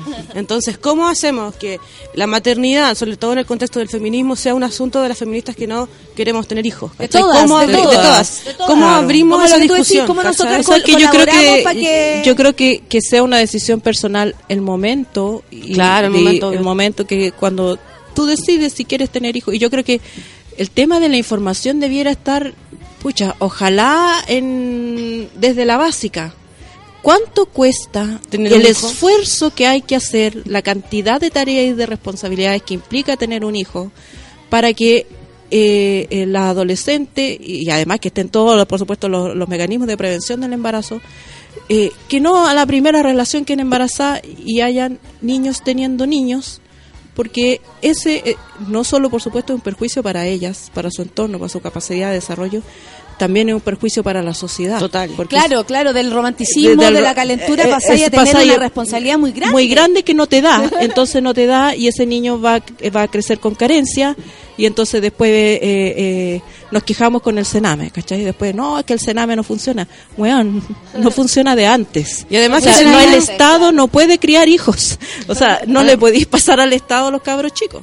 Además que ese niño nace con saldo en contra, el tiro, Por supuesto, o ¿cachai? sea, Como- claro, mira las estadísticas. Por eso yo les pregunto a todas las monas así como, empiezan a pensarlo, si van a traer, o sea, piénsenlo, ¿cachai? Como, si quieren tirar, tiren, pero fórrense, ¿me entendís? Como, ten- sean hijos conscientes, ¿cachai? Como, yo creo que nuestra generación, yo tengo 32 años, tiene que ser ya, tienen que empezar a ser conscientes de, que uno está trayendo personas, no muñecos al mundo. Sí. No vienen a arreglarte la No son vida, mascotas. ni a hacerte la vida entretenida, ¿cachai? Ah, estoy aburrida, voy a tener un hijo. O sea, la- Hay tantas te- razones por las cuales las mujeres a veces, por, por la soledad, para que alguien te cuide cuando eres vieja. Para retener al tipo, que Bueno, llama retener- antigua que las teleseries. No solo eso, también se ha, se ha descubierto, se han hecho investigaciones en las madres adolescentes, que muchas madres adolescentes quisieron tener hijos. Quisieron tener hijos a los 13, a los 14, a los 15, porque es la única manera de tener un, un reconocimiento de la sociedad. Como Porque- adulta. Como, porque han sido mujeres, niñas invisibilizadas, que, Total. a las cuales nadie cree que puedan ser nada más que madres. Sí. Entonces, también, eh, eh, eh, también hay ahí un vacío. Sí, sí. Nacen sí. niñas y ¿para dónde las orientamos? ¿Les estimulamos a que estudien matemáticas, que estudien astronomía o les pasamos al tiro la muñeca y las vestimos de princesa? Eh, Y le contamos de y este amor contamos, romántico que y le- el día no de la y el día de la madre es la Santa Madre vienen todos los hijos te hacen eh, eh, te hacen regalos y dices pucha por lo menos una vez al año voy a tener a alguien que se fije en mí y entonces la niñita quiere tener hijos no, no, no se quiere o sobrevaloran digamos. el sobrevalora eh, tiene una ejemplo, fantasía el- la claro. relación que consigue con no sé con el niñito que Claro. conoció con el compañero más grande con el cabro más grande que realmente se metió en la vida de esta niña pero Mm. como que ven en esa persona la oportunidad de hacer cosas y de ahí el hijo es como el resultado del amor lo digo por mi mamá mi mamá era chica tenía 17 años y eh, hizo una manda para tenerme una manda mi viejo no estaba ¿Te enterado tuvo a los 17 años? 18 años recién cumplidos, 4 de junio y yo nací el 7 de junio. Y ella estaba convencida de lo que quería 18. ser. Y, Sí. y, y es el amor romántico, este convencimiento de que ya no va a estar sola. Eh, ella sentía mucha soledad, se le había muerto su cuando- abuelo. cuando Voy a me que- muera, voy a cuando tener se que me acuerde, o sea, eh, voy a tener algo de este hombre. Era una, era una locura. Y, y si tú ves, eso se repliega en, en muchas situaciones, porque hay mucha gente que se siente sola desde que nació. ¿Cachai? Sí, sí, po. Entonces un hijo le viene a llenar la vida, pero resulta que este hijo le viene a llenar la vida, pero también a, a dejar un gran vacío. estropeársela. Claro. Dejar la avanza cagar y po. Claro, Porque sí. un mundo nuevo, te- eres, eres niña y, eres- y tienes una niña. O sea, eres una niña un con niño, guagua, Una ¿cachai? niña con guagua. O sea, a mí me cuesta. A mí me cuesta. Soy, digamos, bastante madurita. Y, y es terrible eh, tener un hijo y querer hacer algo. Eh, tú está, te planificas. Ya, hoy día voy a ir a subir la radio. Después voy a ir a la universidad. Voy a corregir los exámenes de mi alumno. Después voy a escribir eh, un libro. Ya, listo, la raja, todo. El niño está en, en la sala cuna de, de 9 a Anda 5 a cambiarte el plan. anda que el cabro chico le dio fiebre, que te llaman, el niño Ahí tiene fiebre, Ah, pruebas, vaya a buscarlo, quedó. vaya a buscarlo ¿Y eso ir a pasa con el papá? Con el papá también, en, el- en los dos, a los dos nos pasa, porque si yo, por ejemplo, no puedo, o tengo un compromiso, no sé qué, eh, él lo asume, pero a los dos nos pasa, a los dos nos pasa que eh, estamos, vida se te- que se la te vida se mueve. te, se te desestabiliza constantemente y es una responsabilidad grande y los niños necesitan adultos significativos. Si uno lo mira desde ahora desde los derechos de los niños, los niños necesitan un adulto significativo. Entonces tú no puedes decir Aprende ya, mucho más mirando. listo, yo me voy a liderar y chao y, y, Sí, y jódete, sí. digamos, ¿no? A mi sobrino le pegó, pero perfecto, que por ejemplo cuando se dio cuenta que mi hermana era la jefa del lugar, como ella tiene un jardín infantil, le dijo, mamá, tú eres a ver. Y después de un rato le, le agarra y le dice, te felicito, mamá. y yo pensé, oh, lo que habrá sido para él decir, Qué increíble. mira, mi mamá está a cargo de esto, ahora entiendo todo, por eso a veces no está en la casa, por, Por eso, eso a es veces no la veo en la noche, y por eso, y por eso es como es. Claro, es la jefa. No, y le dice, y le dice a, mi- a- a- a- mi cuñado, le dice así como, no, tú no me expliques, que me explique, como mi mamá es la autoridad en esta situación, Sí, pues, ¿cachai? claro. Y, y claro, pero es otra visión, porque ven a sus madres de otra manera, pues. Claro, y puede. No la yo- ven sufriendo para llegar a eso. Yo vi a mi mamá sufrir para poder estudiar. Mi hermana eh, llega cansada, a veces me llama y me dice, puta, estoy hasta el hoyo, pero no es el sufrimiento que vimos en mi vieja. O sea, imposible que sea el mismo, porque contas con una pareja, porque cuenta Claro, con una si no familia. distribuyes la pega, es mucha pega, es mucha trabajar. pega, es mucha pega criar un hijo, estar eh, eh, atender sus necesidades y además tratar de hacer algo. Es como, yo siempre pongo el ejemplo como eh, eh, esos cantantes que iban a Don Francisco y, y- y está ahí el, eh, Don Francisco en Sábado Gigante y tú estás ahí tratando de cantar y el weón se ponía un sombrero, te tiraba para acá, te tiraba para allá. Trata de afinarte. O sea, trata de terminar la canción. No, es imposible. Es imposible. Trata de O escribir sea, una columna trata O sea, trata de terminar de leer un libro. Trata de ir al cine. Trata. O sea, todo. Eh, todo eh, eh, está determinado y condicionado. Tú exponías y eso, como, como todos podemos te- o- y tenemos que participar y para que eso ocurra también tiene que haber una apertura desde todo punto de vista. O sea, las Sí, pues. madres, las que son madres también tienen que, porque aquí dicen, claro, no tengo hijos y me dejan fuera de esta, de esta conversación como si yo no tuviera que pagar los platos rotos de no ser madre, porque es otra historia. Y to- igual todos estamos, tenemos que ver como con las maternidades de nuestra amiga a pesar de que no las vivamos, ¿cachai? Cuando tú te juntas con tu amiga igual, yo trato como estar atenta, sobre todo de, de, de- de las amigas que no tienen a alguien al lado, ¿cachai? Porque puta, somos las amigas, ¿me entendiste? Nos estamos poniendo por lo menos con la oreja, por lo menos, ¿cachai? Pero también hay mucho, yo me, me- me he encontrado situaciones en que las mamás también haciendo como un poco alarde también de todas las cosas que se hacen siendo mamá o las que estamos sufriendo por ser mamá, eh, monopolizar las conversaciones también. Entonces, las que no estamos afuera es como, chucha, me, me meto, me voy a comer papas fritas. a La, yo termino comiendo la papa frita a la cocina, ¿cachai? Porque siento que, que, Uno me, va, que que me va a ir mal, tema, además. ¿no? Además, de que no que, me va a ir claro, pésimo, ¿cachai? ¿Qué que- sabéis vos? Que además que un rol tan sobredimensionado en la sociedad y La tan, madre, tan muy femi- y tan feminizado Mm. que eh, que las que no son madres también son castigadas. Son Por su- castigadas. por o sea, supuesto. el castigo social por decir yo no quiero tener hijos, Todos que a mí me parece lo más legítimo que hay y ojalá muchas mujeres tuvieran la oportunidad de decir yo no quiero ser madre antes de meterse en el, en el tema, digamos, En el y hacerlo como el forro. Eh, porque hay personas porque que lo hay hacen gente que, Sí. que no quisieron ser madres, nunca tuvieron la vocación y tuvieron hijos y, y lo pasaron pésimo. Y hay personas que uno lo conoce y dice, puta, ojalá no hubiera sido Ojalá mamá. no hubiera sido mamá y ojalá pasa eso con mi papá. Oye, son las 10 con 2 minutos, vamos a escuchar música, vamos a seguir hablando, la gente está opinando, así que yo les voy a contar cómo, en qué, en qué va la conversación. Y vamos a escuchar música, ¿o no? ¿O nos vamos directamente a la pausa? Sí, vámonos directamente a la pausa. Ya, bacán, Feluquín, está todo bien, está todo bien. Café con Atenzuela.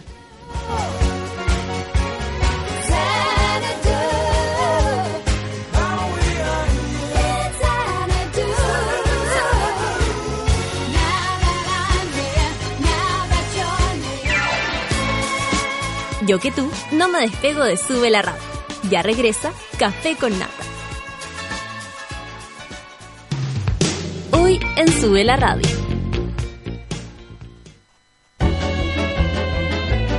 De lunes a viernes, a partir de las 13 horas, Isidora Ursúa y Javiera Acevedo te acompañan en tu break de almuerzo en el delivery de Sube la Radio.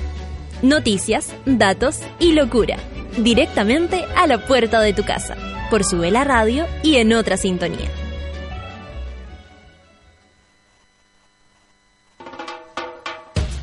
Todos tenemos un lado poco OCDE y en No es nada feria saben perfecto cómo explotarlo. Actualidad, humor, música y espíritu de señora. A las 3 de la tarde por Sube la Radio.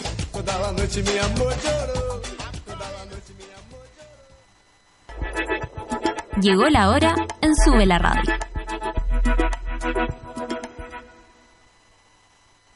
Diez de la mañana y cuatro minutos.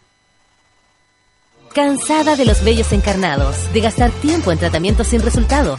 Ven por tu evaluación gratuita a Clínica Cela, expertos en tratamientos láser. Ven y prueba nuestros tratamientos y ofertas en depilación láser. Contáctanos en el 600 75 73 600. Clínica Cela, 10 años de experiencia en tratamientos láser. Cela.cl.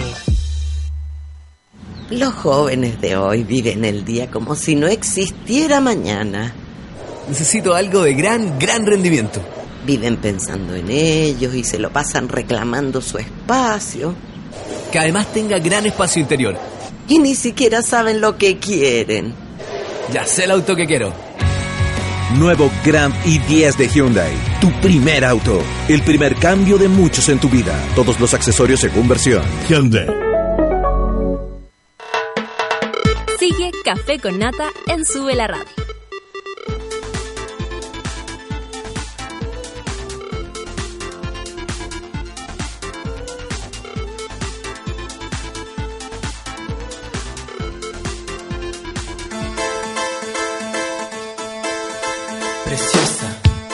Es que hay que aprender. Oye, ¿te pasaste del regalo de la mamá?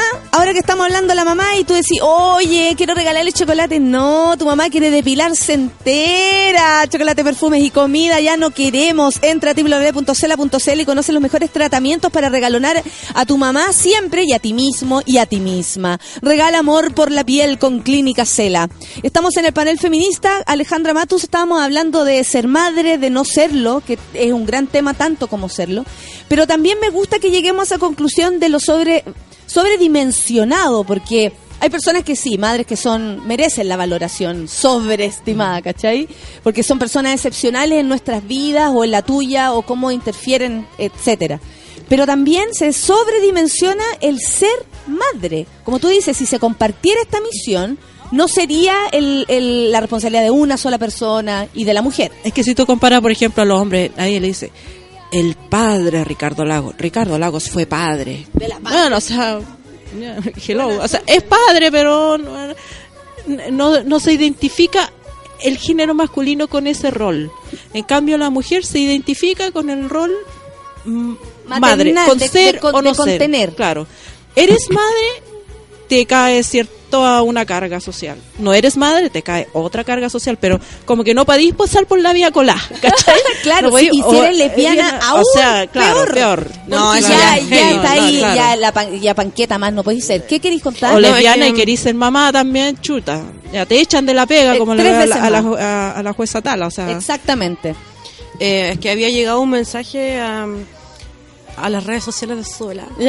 Entonces estaban discutiendo sobre que la, mam- que la mamá una vez que decidió dar el sí o ser mamá ya es propiedad privada de la familia, como que se le de, como la mujer se debe a la familia, ¿cachai? Como, y que ese fuese un aspecto como ella se podría definir, ¿me entendéis? Como que la- una vez que la mamá dice eh, que la mujer es madre, es propiedad de la familia. Y de la sociedad también. po. Pero me tú- parece que esa posición está mega errada, ¿cachai? Como, igual hay que destruir el concepto de familia, creo. O sea- Pero, o sea, es que es, es- es- es esclavizante en muchos eh, sentidos, ¿me entendís? Como pone a la mujer en un rol determinado y en una dimensión determinada. Exacto, ¿cachai? en una dimensión, porque Y hay tampoco que ser es un tipo una de madre, porque o si sea, eres una madre distinta también es, es Claro, atado. no, no. El tipo de madre que seas, Tenéis que elegir un Y el tipo de mamá, de, tenéis que y el elegir un tipo de familia, o sea, El no, no por nada tenemos el papel tizú con el, con el rollo del papel confort, mamá, papá e hijos, ¿cachai? O sea, nada más evidente que eso, ¿no? Pero lo que pasa es que yo creo que vivimos en muchas capillas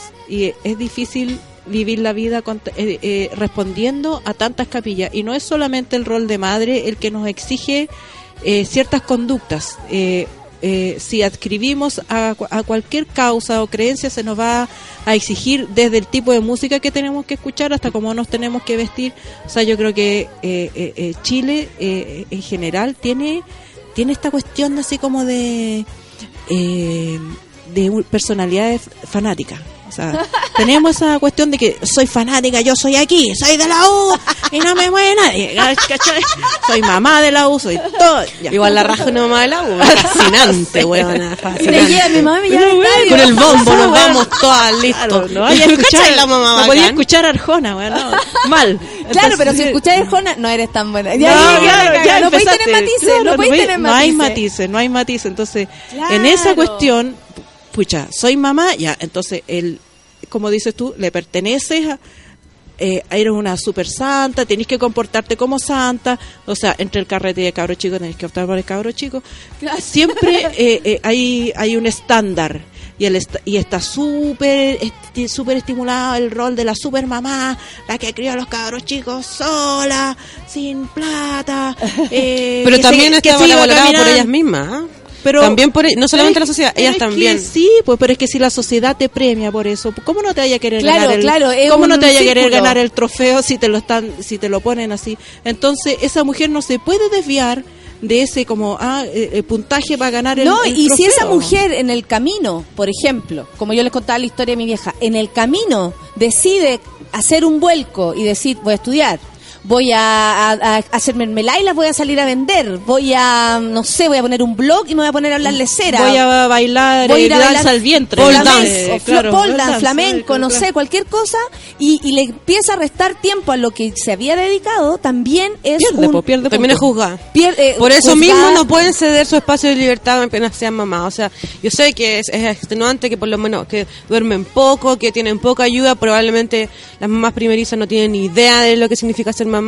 Se las llevan todas de sorpresa, ¿cachai? Pero en la medida en que podéis ir soltando, tenéis que ir avanzando y tenéis que ir ganando territorio de libertad, ¿me entendí? Y compartir la carga significa no pedir regalos, sino que pedir ayuda, ¿cachai? Y ayuda a las personas que tú consideráis que van a darte la ayuda, porque también no te voy a poner a... Si tú, ¿cachai? Que tenía amigas que no están ni ahí con verte Pero ¿sabéis loca. El, el- el juicio viene de parte de las mujeres también. Sí, o sea, sí, es po. increíble como entre mujeres se juzga mucho Sí. el cómo es la otra de mamá. Y las generaciones antiguas. Weona, se puso a- a- Yo a- creo que igual es, es como este es como una terapia colectiva de shock, porque Mm. así como uno tiene que liberarse de- del rol y dejarse espacios Ganar. propios, Sí. los demás también tienen que dártelo. Sí. Los demás también tienen que reconocértelo y aquí, o sea, muchas Hay veces no es voluntad, hay una organización del trabajo. Hay participamos. una manera de organizar el trabajo, De no- de no juiciar lo que hace el claro. otro.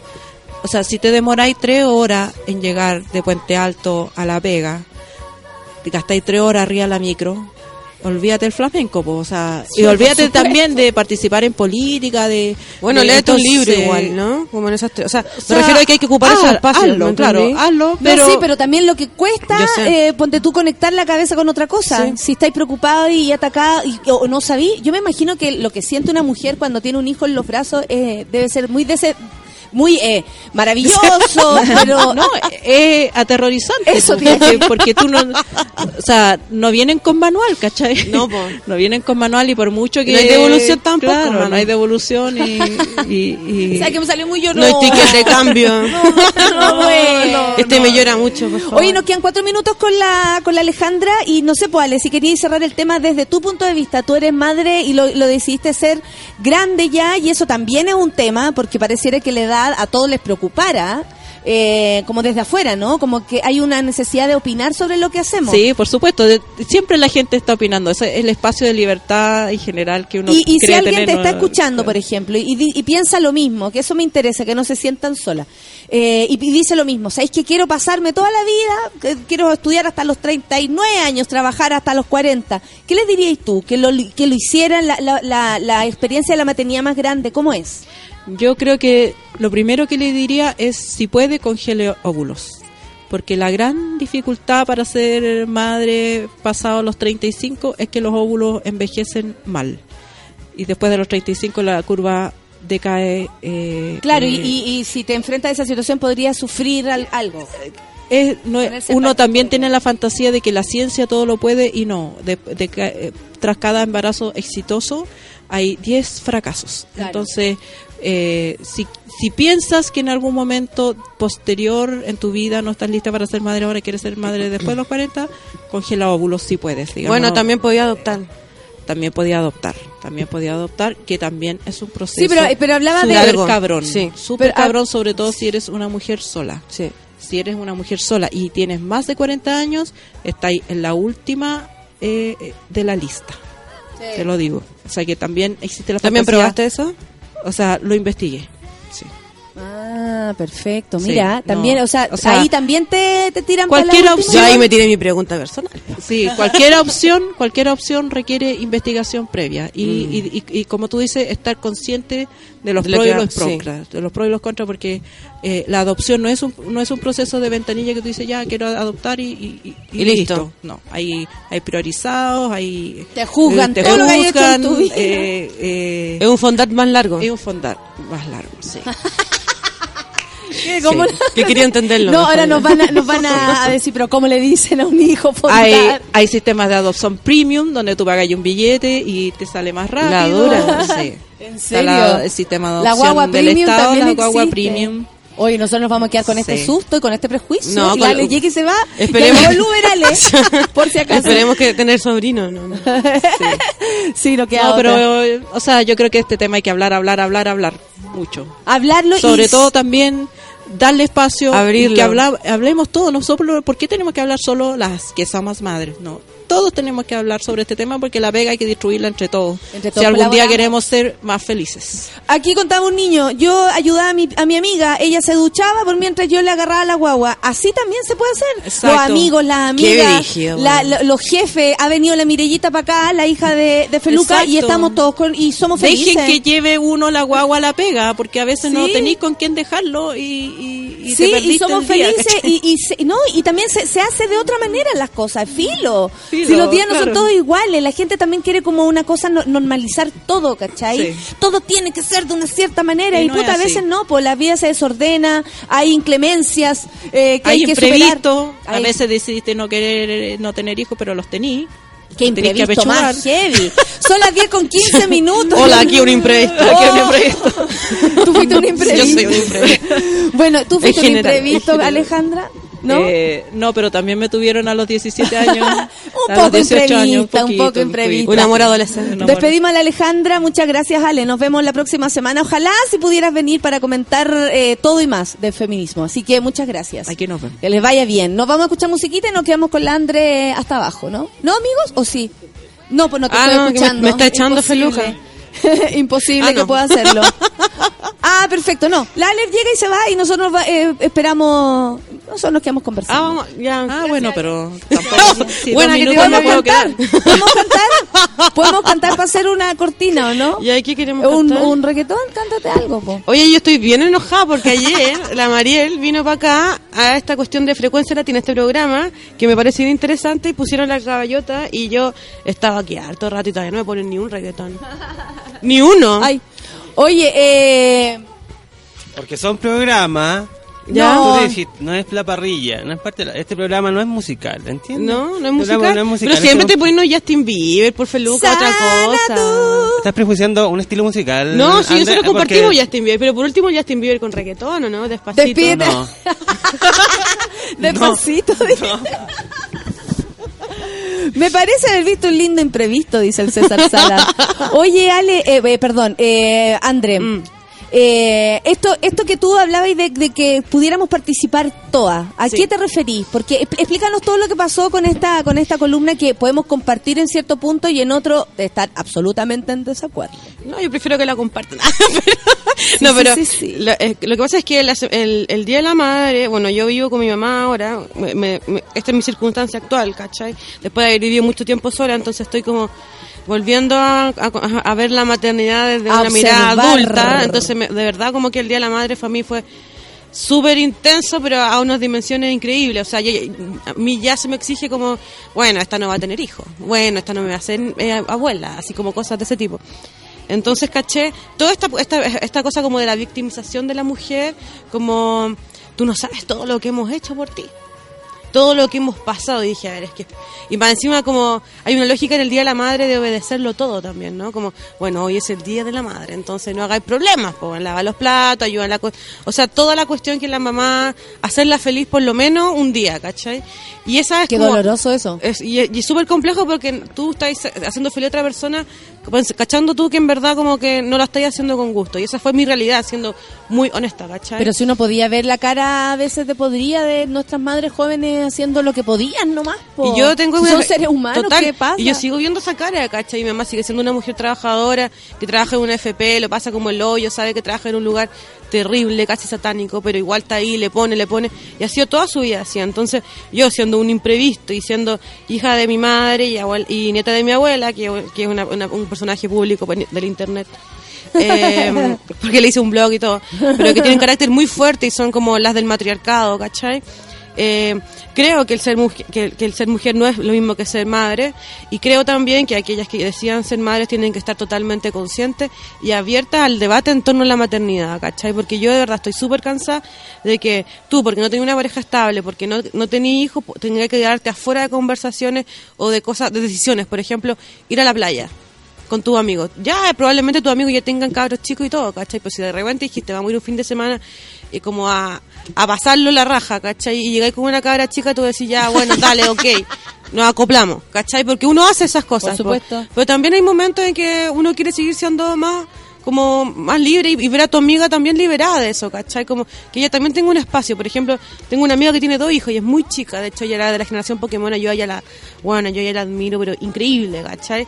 Pero también veo cómo sus hijas se la están comiendo, ¿me entendís? Como cada día está más flaca y ella sigue, pero aún así sigue ahí, ¿cachai? Como le pone, le pone, le pone, ¿cachai?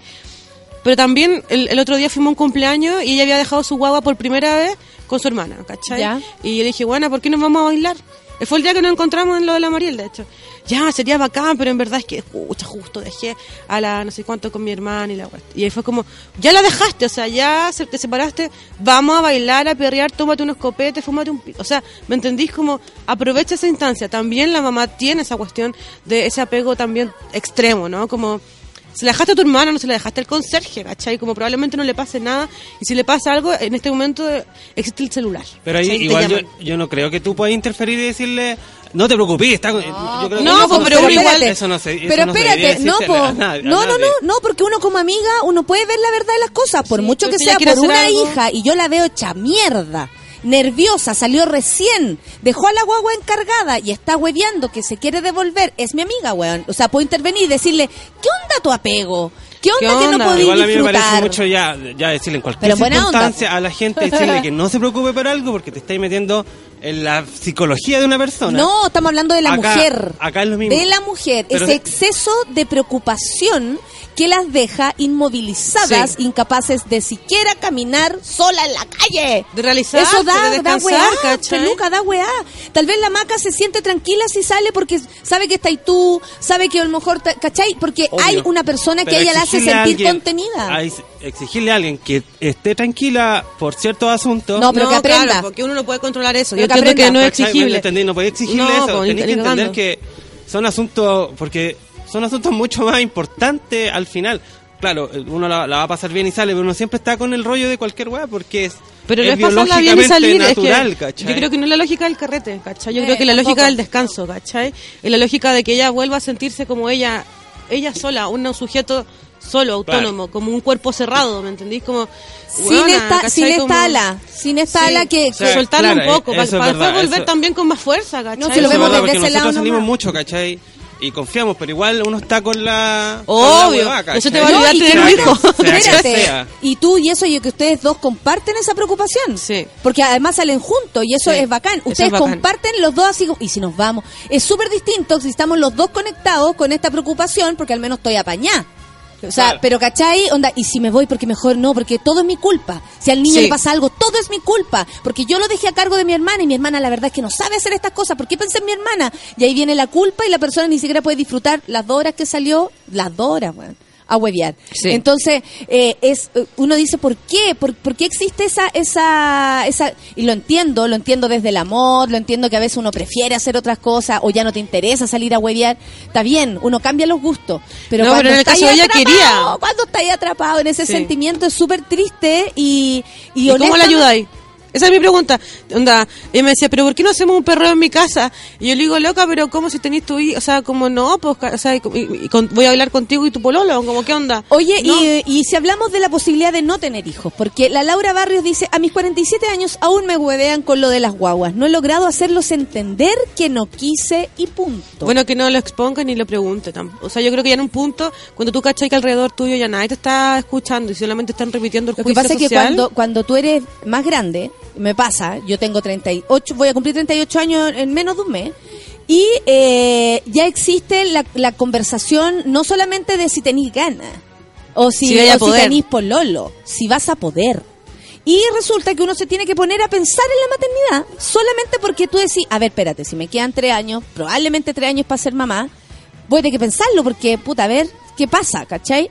Y después decir, no, no quiero pensarlo porque no me interesa este tema. En general no me interesa este tema. No quiero dedicarle mi vida a una persona, ni mi cuerpo, ni mi pechuga, ni nada.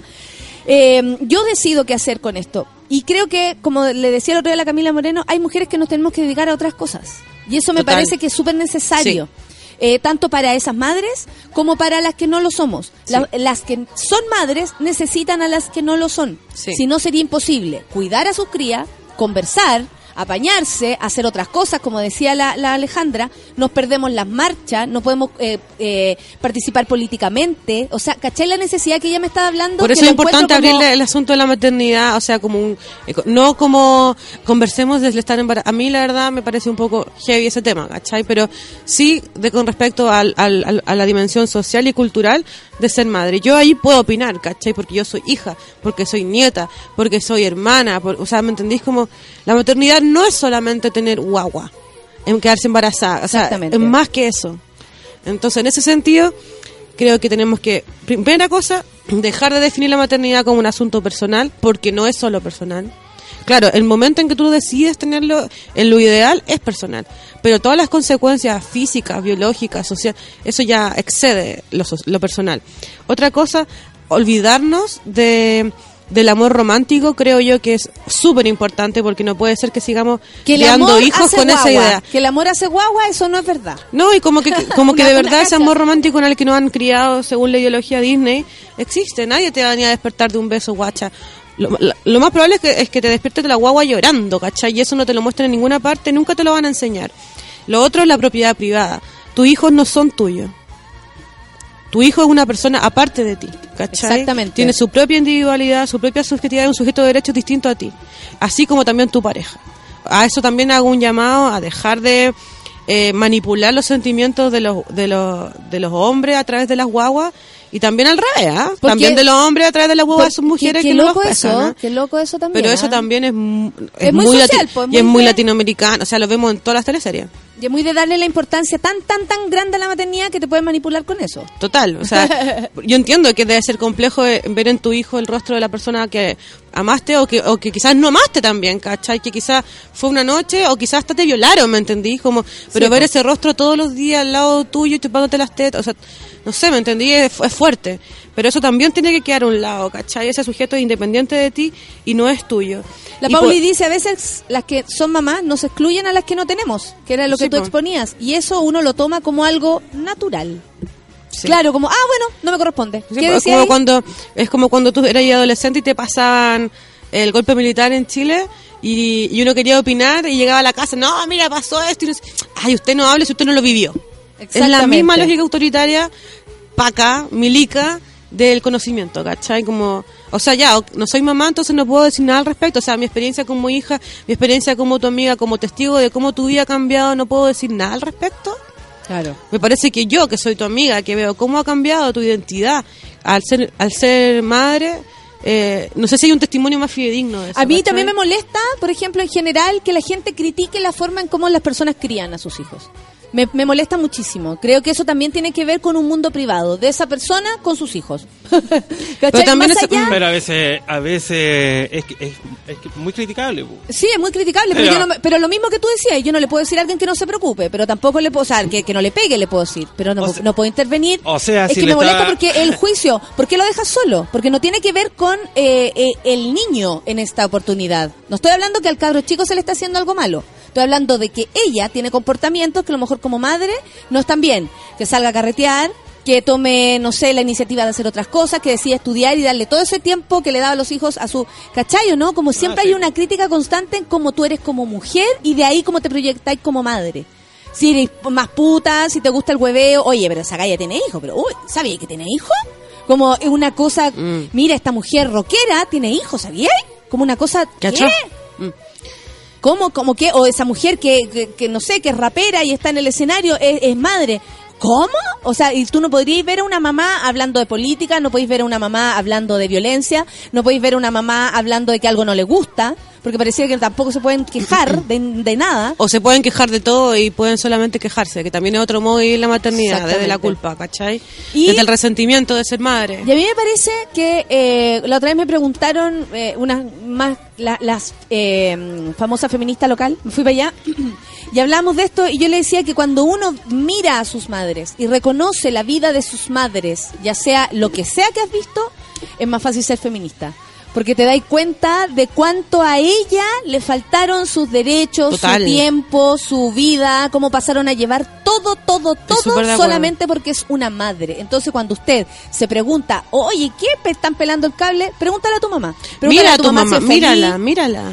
Conversa, ¿conversaste alguna vez con ella? ¿Cachai? ¿Qué onda? ¿Cómo se sentía casada? ¿Si le gustaba o no le gustaba hacer el domingo la- el almuerzo? ¿O ella habría preferido quedarse viendo tele, cualquier hueva? Aunque no hubiese tele los domingos antes de mierda, no había Netflix. Mm. ¿Cachai? Pero, ¿qué pasa? Nadie le pregun- como que a la mamá nadie les preguntó si querían el domingo hacer ciertas cosas. Como, no sé, cuando mi vieja se empezó a tomar ese, ese, ese como ¿Permiso? permiso como de decir, no me voy a levantar. Yo encontraba que era tan bacán como, yo no se va a levantar y, y todos la, la, la apañamos así, no se va a no se va a levantar, no levantar, como, ¿cachai? Ella Sí. decidió. Pero claro, uno como hijo también puede colaborar. Y ahí te volví una persona más, más abierta, ¿cachai? Con esta mirada como más amplia. Mira a tu vieja, obsérvala, conversa con ella, ¿cachai? ¿Qué le duele? Y cuando uno hace eso no le queda otra más que ser feminista. O sea, a mí me pasa eso, ¿cachai? Como yo veo todas las cosas por las que tenía que pasar la famili- la- las mujeres de mi familia y digo, estoy súper cagada, como no puedo sino hacer esto, ¿cachai? No puedo sino disputar espacios, ¿cachai? Como no solamente de libertad, sino también de desarrollo personal, de cómo comprender el amor, de cómo comprender eh, mi vejez, ¿cachai? Como un montón de asuntos. Otro llamado que yo quería hacer, además de no manipular a través de las guaguas, eh, era eh, desacralizar el asunto de ser madre, ¿cachai? Yo, eh, como que pareciera que la mujer que es madre es virgen, ¿me entendí? Vuelve a ser la Virgen María, vuelve a ser este sujeto intocable que nadie puede la toque. Buenísima. Qué buena, qué buena. Buena. Y la ¿me que no es, puta. Claro, y, o sea, eso ya basta, ¿cachai? Las mujeres que tienen hijos aman y se equivocan, tal y como las mujeres que no tenemos hijos amamos y nos equivocamos. Mira, eh, sí, po. ¿Vamos a escuchar música? ¿Ahora sí? ahora sí. Un Justin Sola- Bieber. Despacito. Ahí alejando más de que yo ponga. Alejandro, Alejandro Sí, Sanz. que lo ponga en todos los otros programas, menos los Alejandro. Bueno, ahí voy a estar yo tuiteándote nomás. No te vas a las redes sociales. Alejandro Sanz. Eh, Oye, la gente está opinando, muchas gracias. Yo soy madre de tres hijos y salgo y voy de vacaciones sola, dice la Pami, y me preguntan con horror por mis hijos. ¿Estáis de vacaciones sola? ¿Qué está pasando? Qué mala madre. Eh, yo soy madre de tres, siempre digo, no tengan hijos, dice la Clau. Aunque yo amo a los míos, no obligo a nadie. Me encantan esas mamás que siendo mamás te dicen, sí, está bien que no tenga hijos, porque de algún modo también ellas están siendo conscientes de la, de la libertad del- de las mujeres con respecto a su cuerpo y de cómo ser mujeres hoy, ¿cachai? Y ya este tema que dice la Pampi Melita, dice, y la manipulación de las madres a los hijos. También. Todo lo que es el asma, ¿no? Mi mamá me dice, me voy a morir si tú haces eso. Sí, po, Todo obvio. lo que es el asma. Ah, te vino el asma. Puta, mi mamá, menos mal que nunca le vino asma. Mi mamá me tuvo joven y sus hermanas la ayudaban ahora. Eh, dice la Camila Baeza, mi tía tiene hijos y mi mamá la ayuda. ¿Cachai? O sea, como, y, y yo también. Es como se van pasando. Finalmente son las mujeres las que se, las que se apoyan entre ellas, con mayor razón. Invitamos a los hombres, por supuesto. Los hijos también son de ustedes, cabros. No sé si cachaban. Yo tengo dos pequeñas. La No culpa, cachaban de, tanto. la culpa de hacer cualquier cosa diferente a estar con ellas es fuerte. La Mm. culpa. La culpa personal y cómo te la hacen sentir. Y yo creo que como Nacer mujeres... y cre- ser criado a través de la culpa, no que yo no quiero más eso en Chile, o sea, yo de verdad los invito a que paremos con el escándalo de la culpa, es, es algo que no hereda la Iglesia Católica para empezar, y, y nosotros ya no estamos, ni, o sea, creo que ya no estamos ni ahí con eso, o sea, estamos cachando cómo se cae a pedazos la cuestión y seguimos reproduciendo el, el como esa moral, Sí. sabemos que nos sirve, sabemos las cosas que hacen, o sea, La. Camila Riera dice, le pregunté a mi mam- le pregunto a mi mamá y abuela si quieren ser mamá, estoy segura que me dicen que sí solo por no hacerme sentir mal. Y la Clau dice a propósito de la culpa, las mamás no podemos fumar pito. ¿Dónde Obvio que la sí, viste? por Es favor. lo que me ayuda a ser mejor mamá. Lúdica y entretenida, dice. ¿Qué tal? Bueno, Full- la Clau, cada uno, su, caballito. cada uno con su sistema. Cada uno Full con su caballito sistema. en la, en la alfombra. Full caballito y después vamos a comer dulce. Si da lo mismo nomás, ya lo mismo. Pero antes dije que no, pero ahora dije que sí. Por culpa de los pitos, el cabro chico toda la semana el dentista. La, ma- la Amada tiene razón, antes eran mucho más abnegadas, pero por lo mismo, como se están, la palabra de mierda, emancipando las madres, hay esta sensación de, de, de que tenemos que seguir conversando porque además el feminismo nos convoca a esto, a apoyarnos entre nosotras y por supuesto que sí, si usted Mm. ve a su amiga haciendo algo que la haga sentir más libre, no juzguen, por favor, no juzguen. Vamos a escuchar música. Vamos. 10 con 33. El último que sale ahí. El último que sale ahí, Café Tacuba y un, dos, tres. Café Pam, con pam. súbela.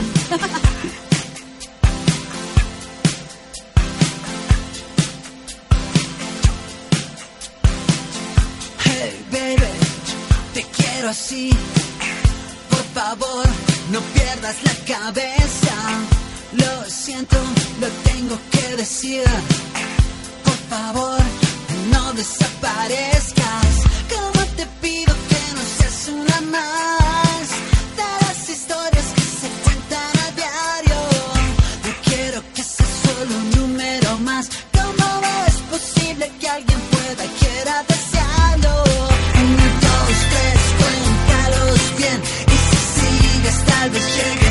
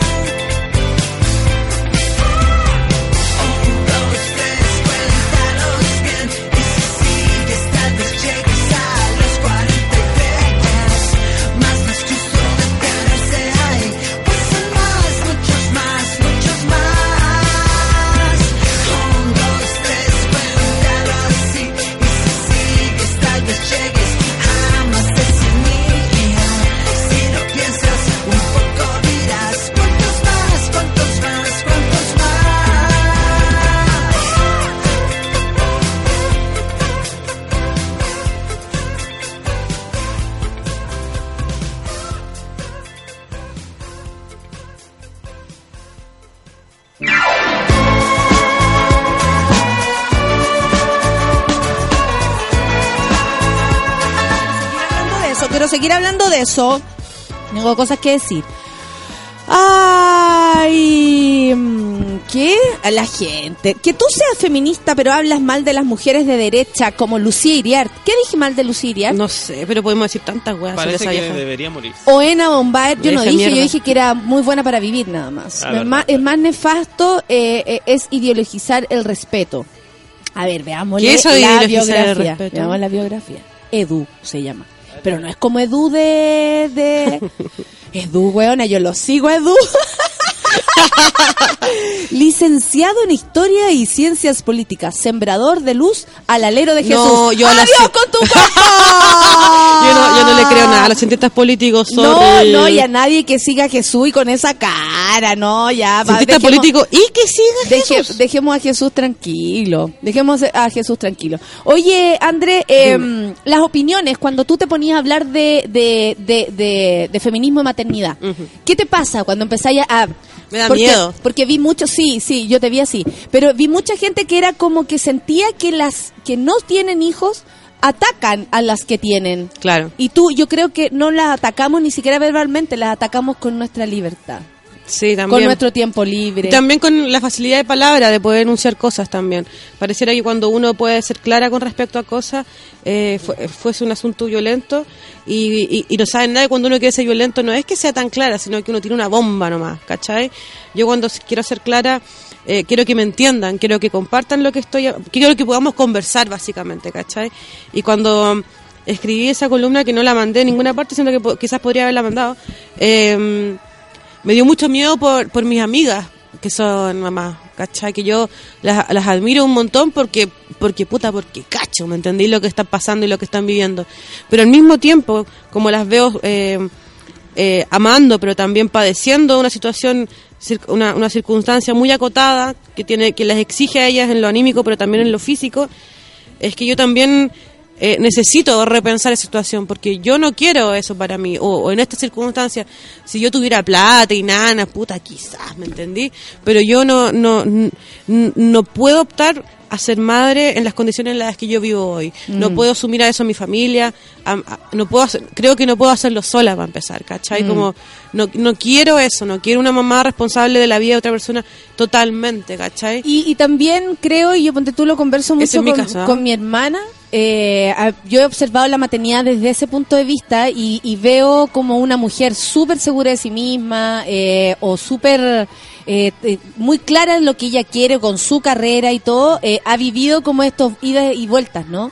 Al principio, por ejemplo, estaba demasiado feliz, inolvidable lo que pasó con Martín cuando nació, pero luego me decía, siento podría porque siento que me estoy, no, no estoy pensando, no estoy leyendo, no estoy estudiando, no estoy Mm. trabajando. Pero al mismo tiempo se sentía culpable porque sentía esta situación, porque además dejar al hijo en el jardín, se va a enfermar y todas esas cosas que son verdad. Los cabros chicos sí, contacto con la gente, se enferman. Y, y- y vuelta la mamá a pedir licencia y a devolverse a su casa porque pasó esto y porque es solo la mamá la que se devuelve, ¿cachai? Claro. A mí me parece que no atacamos, la, hay- no sé si hay personas, no conozco a quienes odian a los niños. Me parece súper raro cuando empiezan a hablar Bueno, a de mí a veces eso. cuando no me dejan o ver la película o estar en, el- en el- en un restaurante y lloran, yo igual odio un poco. Digo, Sí, pero, favor, pero, no es un ataque pero en es como- general. no, pero jamás no es que tú no Ahora que yo estoy al otro lado- no tengas hijos. Ahora que yo estoy al Como otro abre las lado, manos felucas. Ahora que yo estoy al otro lado, eh, una guagua en un bus llora dos minutos. Si es que es buena onda, weón. Yo me fui una vez con un cabro chico que me acuerdo hasta el nombre. Pero, me- pero me cachai, o sea, Yo me A fui mí- en un viaje de avión, todo el avión llorando Gustavo. yo inclu- todo incluso... el viaje de avión. ¿Y qué, qué hacemos? Odiamos a la Nada, guagua, no, ¿cachai? nada, ¿qué va a hacer? Porque aparte nadie te dice nomás, nada. ¿cachai? Nadie te intenta ayudarte porque los papás nunca van a estar cómodos cuando la guagua llora. No, nunca, obvio, nunca, nunca, nunca. Entonces es súper injusto. Y de hecho yo siempre me puse en la otra vereda antes de ser papá y decía, puta que lata, pero uno Sí, eh, entiendo la weá y entiendo que hay unos papás que están detrás de la weá trabajando para que no llore, para que los weones no anden tuiteando la weá que la guagua lloró todo el viaje a Buenos Aires. Entonces, con todo respeto. No era Buenos Aires, no era no, Buenos Aires, era más largo y Gustavo no dejó de Entonces, porque también- aparte que los papás no tenían ninguna conexión con Sí, Gustavo, claro, se si notaba. pensamos que la- que- no, lo, no los pescaba nada. Si pensamos en que nadie está cómodo con la situación, quizás es más empático, ¿cachai? No hay unos papás durmiendo y la guagua llorando. Es, es- es imposible, ¿cachai? Sí, obvio, yo no, estoy de acuerdo no, con eso. No, pero no igual pasa es. Eso. No hay, pero igual es súper complejo porque estamos compartiendo el mismo espacio. Encuentro Sí, que eso un- ya lo hace complejo. Un amigo es un, como un lugar público, es similar a un Sí, lugar público. Sí, tampoco dice Lo uno que no salgan, ni cagando, Pero tú No. anda a ofrecer ayuda, Felu. Eso es falso. O sea, Eso nadie es te va a falso. ofrecer ayuda, si pero yo por lo me menos acerco a esa señora, de la- sí, porque yo, nosotros, nosotros- todos nos quedamos callados y el que empezó a decirle cosas también fue como, oiga, señor, ¿sabes que la señora está hasta el hoyo con... Y el marido, aparte, figuraba solo, adelante. O no figuraba. No, figuraba, figuraba, estaba adelante y la vieja sola re- resolviendo esto atrás con Gustavo que no paraba y que además se notaba que no estaba muy acostumbrado a estar con sus papás porque no le hacía caso en nada, ¿cachai? Y ahí uno ve de afuera y decir, bueno, al menos yo me bajo trabajo acá y no me voy con Gustavo para la casa. Eso es como lo que a mí me queda como de tranquilidad. Pero por otra parte, eh, siento que también hay algunos papás Felu que no tienen esa conciencia de que el cabro chico está molestando.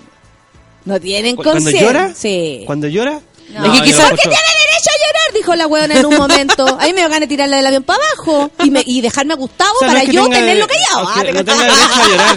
No es que no tenga derecho a llorar, pero que uno sea tan delicado en ciertas situaciones como esa, en viajes que no son... Pero tú crees que hay ahora como algo contra los niños, tú que tenés hijos? Para saber, porque yo no tengo nada en contra de los cabros O sea, chicos. claro, obvio que sí, pues, weón. Obvio que sí, porque yo sé, ah, yo sé que hay gente que le debe molestar cuando trata de dormir en un bus que es como un lugar público, le molestan los niños, pues uno ve subir un niño y ya le molesta el toque, pues, weón. Al Bueno, igual hay ¿En hoteles que dicen no kids. Hay como ese tipo de cosas, como... O sea, yo, Ah, he ido, claro, claro. yo he ido a lugares donde no existen los niños, que tú decís, ¿qué, qué país, qué, qué lugar es este? Islandia. claro, que no, que no existen y que tú pagáis precisamente por, no esa diversión con sin hijos, ¿cachai? Con cierta música, con eh, copete. Al, Sí, pues, al- sí, uno all inclusive, hay muchos que no tienen para niños. Sí, po. po. Sí, po. Y, Otros y- que tienen guardería para el niño también. Oye, y la cagó como alivia, porque yo si vais con niños y tienes una, una, una, un lugar que te contenga con eso, es la raja, porque el papá también puede pasarlo bien, ¿cachai? Y eso es bueno, que los papás también Ahí lo los pasen pajeros van en el sentimiento porque decís, puta, no puedo ir subirme a un bus con un niño porque a todos les molesta. Después No, voy a ir a, una junta, tampoco lo voy a querer llevar porque también va a Oye, pero yo, yo, yo desde mi desconocimiento casi absoluto de la maternidad, eh, uno puede calcular cuándo la guagua va a llorar en algún punto, o sea, como... Porque, porque uno pues, podría hacer esas mediciones un poquito así, ¿no? Como... O sea, Bueno, pero soy honesta en mi, en mi o sea, ignorancia, ¿cachai? Como... o sea, sí, no estaba no, que la Onda, si le, doy, si le doy la leche, duerme al tiro y si, y si le doy leche antes que se suba, al- o sea, como uno puede hacer esas Ahí, cosas. ahí casi todo es como usualmente. Ah, ya. ¿Me cachai? Esto funcionaba, Mira, pero eh, puede le- fallar. Dale una leche y se quede tranquila. Ya se quede tranquila Mm. y usualmente le da sueño. Usualmente significa que no es siempre. Entonces puede Sí. que no, ¿cachai? Puede Mm. que vaya incómoda nomás. Ya. Pero sí, la gente huevea a la guagua en, un- en una micro, o no huevea al weón que ronca. Nunca. Ah, no, yo, Aunque güey. te haga con neta, ¿cachai? Y un weón que ronca, Habemos un que, weón que habemos, ronca. espérate, sí va- haremos va a una que huellamos por todo. Sí, tranqui. va- un weón que ronca va a roncar 6 horas. Eh, caballero, por favor, ¿puede despertar? Nunca he visto eso. Me urge que Nunca he visto despierte. eso. Hay mucha más, eh, pero la mala actitud va más contra un niño que Es más contra fácil, un weón sí. que ronca. Es más fácil ser hostil con la guagua que Sí, llora. Y que ahí puedes te- mirar mal porque yo soy soltero y soy, Claro. soy, soy- tomé mejores decisiones porque soy soltero. Ah, ya viste, tú tienes eso. ¿Viste? Yo sí he Brígido. tomado mejores decisiones, pues si es por eso. Y- Ah. Es que tú decís, porque soy soltero, tomé mejores decisiones. ¿Y si es verdad? ¿Y si es verdad que ser soltero y no tener hijos ¿Pero eso es mejor? superior a No, pero es una mejor decisión, pero es No, una mejor decisión hoy, por ejemplo. Te lo dejo como pregunta. ¿Tú también te creís superior porque tenías hijos? No. Desmitifiquemos al padre y a la madre. Es que yo No, creo que tiene que ver con serse eso. superior con nadie. Es que ese es el punto, po. Entonces cuando Nadie es superior tú a vas otro, en un po. bus, los que, son, los que no tienen hijos son superiores. Pero No, porque po. tú vas con el cacho, po, weón. No, po, porque No, ellos te- po. te- la gente te demuestra el toque la weá. Ah, bueno, pero es que, eso- que la gente igual no tiene nada de empatía también. O sea, a vos te van pegando, a mí me iría O pegando sea, mi yo igual, yo y igual nadie me- tengo empatía, aunque me cargue que yo digo, pobre weón. Sí, pero es que Digo, tú vas igual sola, empatía, ¿cachai? pero tú vas sola pensando eso y todo el resto va odiando, ¿cachai? Mm. Pero ponte tú, si a mí me van pegando en un bus, probablemente nadie se meta. Ese es el punto, que la gente tampoco tiene empatía en- desde ningún punto de vista. Desde ninguno, te van asaltando y todos callados porque te puede pasar algo. Te van haciendo, te ves una, una pareja peleando en la calle y nadie se mete porque, bueno, son una pareja, ellos sabrán cómo se pegan. Eh, hay una falta de empatía, creo que es general. Pero eh, esto que existe de esta superioridad porque la persona no tiene hijos o, O porque los tiene. porque los tiene, es lo que enemista estas dos Es opciones. lo que hace imposible el diálogo. Sí, O porque llegamos a no niveles parece- absurdos como la Tutix que dice que el llanto de la guagua molesta más. No vamos a hablar. Que un ¿Que un ronquido, ronquido? No vamos a hablar sobre. No, porque no he escuchado los ronquidos de mi papá. No, yo conozco unos ronquidos para la olla. Weón. Oye, yo me cambié de casa, me fui a vivir sola y te juro que todavía lo escuchaba de puro que estaba acostumbrada a escuchar los ronquidos. No, no hay guagua. no hay- Era como Pancho Saavedra, pero en la noche. Ese era mi papá, Pancho Saavedra roncando. Entonces, la verdad es que no sé si No hay llanto que dure con la 6 otra. horas. Si ronquidos que duran 6. De aquí a la Serena, concha la lora. Sí, no, pues, pero esas personas nosotros no lo pescamos. Dice la Caro entiendo a don Feluca, pero hay padres, esta vez te entiende, ¿ah? no te está no te está haciendo bullying, pero hay padres que no se esfuerzan mucho por calmar a los niños llorando más allá de que no moleste o no. Yo creo que hay personas que no no se conectan con los cabros chicos, no sé si habéis visto eso. Esto es mi opinión desde muy muy afuera, pero uno ve que el niño tiene más conexión con la abuela, por ejemplo, o le hace caso solo a la nana yo lo veo, lo escucho en mis vecinos. El- en la semana los niños no lloran, no se escuchan niños llorar. Y el fin de semana sí. Y digo, quedaron a cargo los papás. Mm. ¿Cachai? Como no está la nana. Porque tienen una conexión real, po, real, de, de decir, a ver, ¿qué pasa? ¿Por qué estás llorando? Esto no se hace real, de mirarse a los Mm. ojos. Hay padres que están desconectados de sus Sí, hijos. po. Y que no es que no, le, no lo hagan, por ejemplo, que no se esfuercen por hacerlos callar, sino que no tienen una conexión para hacerlos callar. Y no saben también. También es probable que no, sepan cómo hacerlo. No los conocen, ¿cachai? Y ahí esa es otra bola, pues. Ahí cada No, uno sabe po. cómo se... ¿Qué me, qué me No es que hay una niña que dice, Paula Donagre dice, ser madre es horriblemente hermoso. Me parece increíble esa descripción, ¿no? como de una claridad mental, como a mí- es toda mi intuición al respecto. Claro.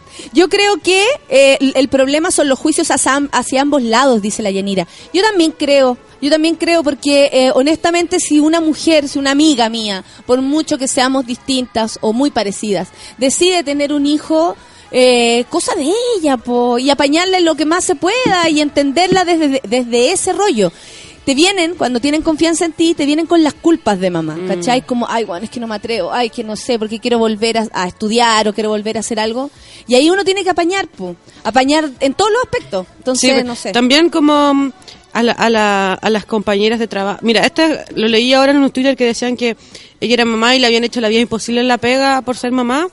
Eh, creo que parte de esa, de esa como de, es- de ese cerro que uno camina eh, cuesta arriba tiene mucho que ver con, con el modo en que tú te relacionas con tus compañeros siendo madre. Yo tengo la, no sé si la buena o la mala suerte de tener muy poca, tengo solamente una compañera ahora que es madre y ella es una mujer profesional, la Dalal, tú la cachai. Sí. Eh, tiene mundo, tiene sus propios proyectos, entonces Tiene jamás... una visión también eh, crítica de lo que de lo que le pasó a ella como mamá y de lo que es ser madre, que también es, es bueno cuando Y es una excepción. esa- yo sé que esa esta, reflexión. Esta, esta compañera que tengo yo es una excepción a la regla dentro de la maternidad porque jamás ha monopolizado las conversaciones. jamás es de esas personas que andan mostrándome la foto de la guagua cagándose, vomitando. O sea, porque hay gente que muestra todo eso y uno tiene que decir, ay, qué linda tu guagua. Y la guagua es fea. O sea, en fin, ¿me entendí? Lo que yo quiero decirles también que la- las mamás que están que vuelven al espacio laboral tienen que pegarse también esa ubica, de que todos tenemos mundos distintos, proyectos distintos, intereses distintos. La maternidad no es el mundo más importante dentro de la vida de una mujer. Exacto, es sí. una de las dimensiones Sí. que tienen. Y cuando, y cuando las mujeres que no queremos tener hijos o que hemos tomado esa decisión, eh, lo vemos y decimos cómo ella puede estar totalmente sumida en el mundo de la maternidad, también a uno le dan, como que, como que se prenden las alertas también, uno dice así como, quisiera uno ser honesto y decirle, oye, pero bueno, ¿y qué? ¿Y qué, esto pensaste tú ser cuando chica, cuando estudiaste? Como, ¿Tú quieres ser mamá? O sea, como tu destino es Pero ser esa mamá. formación o- de chicas, pues André, de, de, Pero también del a que uno- te regalen la un- muñeca, total, que te, total. cuando había Pero una muñeca que se meaba. Y Yo decía, ¿cómo esto puede ser divertido? Qué fome, huevona. ¿Cómo puede ser divertido eh, como divertido como juego? Esa era mi reflexión a propósito de nada, porque yo no tenía referencia de una mujer que no tuviera hijos. A no ser una tía, pero después tuvo igual, Mm. eh, cosas así, pero yo decía, pero ¿por qué puede ser una diversión este juego? ¿Cachai? Como Mm. yo prefiero la bicicleta, es más entretenido, o hagamos un club, eh, no sé, confabulemos contra el mundo, pero eh, esto me parecía fome y al resto, o sea, y al resto le parecía muy raro que a mí no me gustara. Entonces yo jugaba hasta febrero con las muñecas para agradecer y después las dejaba botar y después dónde están no tengo idea, las regalaba, las botaba, Mm. hacía cualquier cosa para hacerlas desaparecer porque no comprendía el juego como juego, weona, como juego, no solamente como prefería, no sé, armar una Lego, weón. A mí me parecía que lo más interesante de jugar con muñecas era vestirlas, desvestirlas y comerle las pies. Sobre todo las Barbie. Me parecía que no habían así mayor utilidad. Yo creo que está bien jugar con muñecas. ¿Sabéis el punto? Es que los hombres también deberían jugar con muñecas. Cuando por, si mi son, por hermano- si son papás después. Pero si después cuando grandes juegan con muñecas y juegan bien, ¿eh? te digo al tiro de hacen cagar a todas. Pero caché que mi hermano cuando chico eh, empezó a jugar con la Gaby, con mi hermana, que a la Gaby le encantaba la wea de, de ¿cómo se llama? De, de, de, de jugar a las muñecas y bueno, tiene dos hijos. Y eh, le encantaba, le encantaba hacer casa y todas esas cosas. Yo jugaba, yo era la amiga que viajaba y la iba a ver. Ay, qué recia. Sí, de verdad, sí, nu- nunca fui con guagua, de- como- pero toma la, no, no, no, eso es tuyo. Y el Jan empezó a jugar de, de con el coche, con la guagua, y yo le, eh, mi hermano que lo conocieron acá, y él, que se lo estaban joteando todo, Oye, qué increíble eso. Sí, se pasaron. La cosa es que yo le pregunté a mi mamá. Yo le dije, mamá, el, el Giancarlo, como, como susto así, Giancarlo está jugando con las muñecas. ¿Cachai? Así como, eh, eh, ese es el juego de la Gaby. Y me dice, bueno, pero para que sea un buen papá. Y filo, o sea, de ahí, de ahí para el adelante, él jugó lo que quiso y yo nunca más pensé en aquello. Si es tu mamá la que te lo dice, con pura intuición, porque era una persona muy joven para poder entender lo que estaba pasando, no tenía ni 30 años cuando me dijo esta weá, eh, fue así como, pff, en realidad, po, en realidad, podríamos también jugar a las muñecas todos si es posible para pa, pa aprender. po, Yo esto por- igual le un llamado para todos los monos que son mamá y papás que la, la cortemos con la costa Disney, ¿no? La cortemos con el, la asignación de roles a través de los juguetes, ¿cachai? Como no nos hagamos ese daño, ¿cachai? Como lo que ustedes están haciendo al momento en que le asignan el fucsia o el rosado a una niña Además. es asignarle toda una estética y también un imaginario que ella todavía no sabe que, eh, que, que le corresponde. O sea, yo sé que esto también forma parte de todas las exigencias sociales que se le hacen a la super mamá y a los super papás que dejen a los hijos experimentar. Pero va más allá de eso, tiene que ver con la libertad de ser humano nomás. Como, déjenlos Y tranquilos. como ¿cachai? mujer, eh, y esto como para ir cerrando ya, porque nos quedan los últimos minutos, como mujer, yo creo que eh, saber que existen eh, más opciones que ser mamá. Sí. O sea, hay muchas que sus familias se lo van a decir todos los domingos, o la van a llamar, o le van a mandar un mensajito, o lo que sea, para exigirle, eh, como el... Lo, ayer conversaba, fue el cumpleaños de una amiga, y había una, una chica ahí, muy simpática, lo contaba con mucha diversión, que ella no quería tener hijos, y no, como usted me, me dijo, tú no sabes en qué familia es la que, la que yo no quiero tener hijos, como no sabéis lo que me espera lo- y lo que estoy viviendo. Y ella lo exponía de una manera muy divertida, porque ella lo tiene como, mm, como trabajado, digamos, y, y debe ser su forma también.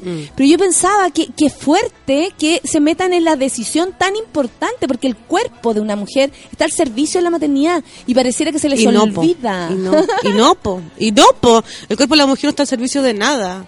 Menos Es de que- una sola dimensión de la que tú imagínate cómo se transforma con la maternidad. Total, ¿no? Yo, yo entiendo. Cuando era más pequeña, una vez en la, el LUN hicieron en la primera fila, que era este Mm. suplemento que después terminó siendo el otro, el mujer, algo así. eh, eh, había una entrevista a Cecilia Roth. Eh, Cecilia Roth Sí. es una actriz española que también radicada en Argentina, se casó en algún momento con Fito Páez. Sí. Y a propósito de que con Fito eh, adoptaron a Martín, que así se llama su primer hijo. Eh, resulta que ellos adoptaron a Martín y Martín ya tenía siete años, era un niño más grande. Entonces las preguntas a Cecilia Roth eran como, ¿no puedes tener hijos? ¿Por qué decidiste adoptar un niño grande? Porque también como conciben la, la adopción solamente como viniendo de un bebé nomás. Claro. ¿Cachai? Que eso también excluye un montón de niños más y lo hace más terrible el tema de la, de la adopción. Y ella dijo algo que a mí, yo no sé por qué no guardé esa revista, pero me hizo un ruido tan grande que siento que una de las responsables de que yo piense así. ella dijo, yo soy actriz, yo no era actriz, no quería hacerlo tampoco en ese minuto, imagínate. Y dijo, yo soy actriz y yo no quiero poner al servicio de un hijo mi cuerpo. Yo no puedo dejar de trabajar dos años. Yo no quiero mis tetas en el suelo. Yo, y era primera vez que yo escuchaba a una mujer hablar así, yo tenía 11 años, no sé. O sea, increíble. Quiero sacarle el, el rollo como a, a cuánto tiempo era la adopción de este niño, cuántos años tiene ahora, no sé qué edad tenía yo, 14 haber sido, pero me abrió la cabeza porque nunca me había puesto a pensar en los cuerpos. Sí, pues yo pienso Y en ella, el- y ella sobre se había dejado como, como dijo, yo no voy a exponer mi cuerpo, no presto mi cuerpo. Y esa era su, y ahí en Abombaer te la mando a decir, dijo, no presto mi cuerpo para esto. Mm. No. Y lo encontré tan sabio Las porque también es una razón para no tener hijos, Sí. aunque no lo crean. Oye, Natalia, yo quiero dar un aviso. Por favor. Y es que vamos a tener este fin de semana, bueno, vamos a hacer un concurso igual que la semana pasada con la Sol. Hola, Sol. ¿Otro más? Sí, vamos a regalar entradas para ir a este fin de semana, el sábado y el domingo a las 8 de la noche, a una hora que es- parte del mismo ciclo que les he hablado siempre, que se llama Prácticas para estar juntas. La obra se llama En Construcción 2 de Amara Fernández.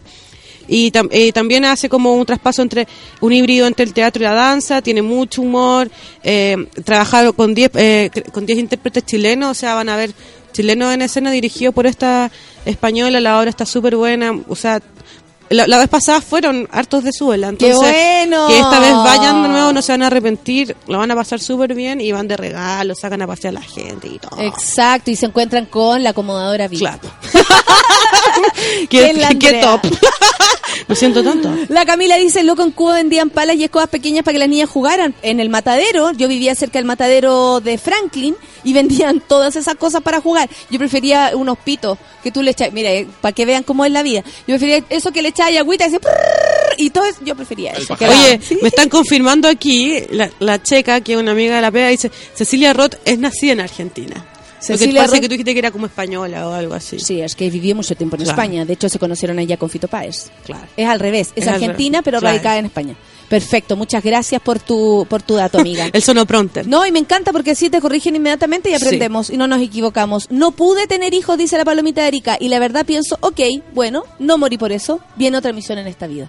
También hay personas, mujeres, que no pueden, que no pueden desde el fondo de su corazón y eso les duele. Y cuando usted pregunta, ¿por qué no tienes hijos? Es una pregunta mucho más compleja que si me la haces a mí. Mm. No pregunte eso, no Incluso le lo contrario, que- incluso lo contrario, como de las que no quieren tener, que es bueno que no podáis tener, porque lo, eh, me caché como que no hay que, que meterse en esas cosas, Sí, por la mierda, sí, no, sí, somos, sí, no somos nada. No nos interesa saber por qué el otro hace con su cuerpo, si lo va a multiplicar o no. a Pero ¿cachai no que sea un espacio complejo? Como, claro, no nos metamos en, en- en las decisiones que toman los otros con respecto a su vida o de que podí o no podéis tener hijos, pero al mismo tiempo la maternidad o, de te- o- o- o- y la crianza es un tema más allá de lo personal. ¿Cachai? Esas son, la- esas son como las paradojas en las que estamos hablando con respecto a la maternidad. ¿Hasta qué punto nos podemos meter? ¿Hasta qué punto no nos podemos meter? ¿Hasta qué punto ese- ese- esa, esa conversación eh, le aparece a una persona como un juicio y a otra persona le aparece como una... O sea, ¿me entendís? Como... Yo soy tan progre que voy a opinarte de todo. ¿Me entendí? Sin ver como la- la- lo que, hasta lo Claro. que siente la persona. Claro, hay, que- claro, hay que bajar. sí. Tenemos juicio nosotros de lo que hemos vivido, de lo que hemos hecho, de lo que conocemos, de lo que nos hemos educado. Sí.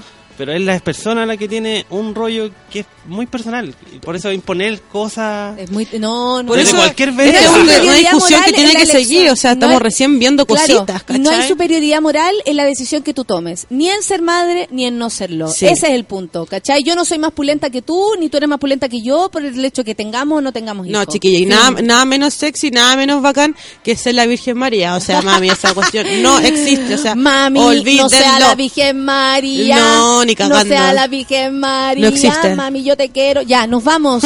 Gracias, André. Este tema va a cabros. Este tema va a seguir, pero cuático. Sí, yo quería, bueno, ya no, ya no los conté. ¿Qué? Era.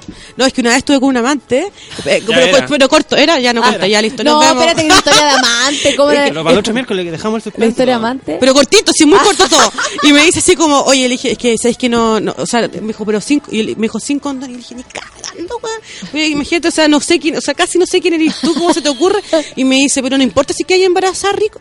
Y le dije, ándate a la chucha. O sea, ese es el nivel con los que los hombres el día de hoy están viendo el asunto de la maternidad, ¿me entendí? Entonces, por Súper eso, seriamente. cabros, chúpense los cuerpos, fórranse, sean conscientes del momento de ser madre y, Y tomar esa decisión. Y usted, amiga, Eso no siempre pasa con por el hombre. que van a querer siempre hacérsela sin. Entonces, con la otra una No, amiga también, cortito, me dijo, oye, no culié ayer. Y yo, ¿pero por qué? ¿Qué te pasó? Es que él no tenía condón.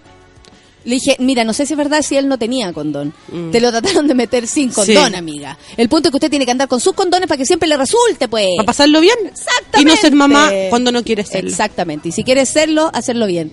11 con un minuto, nos vamos con Sincronía Pegaso, por supuesto, de la gran Javiera Mena. Besos, Andrea, te pasaste. Siempre es un agrado vivir esta mañana contigo. Café con nata. Shadow. Te quiero adoptar. quiero sentir la realidad que me dio tu instinto y se pone tan exquisito y el instinto parece escrito porque estás ahí porque estás Ahí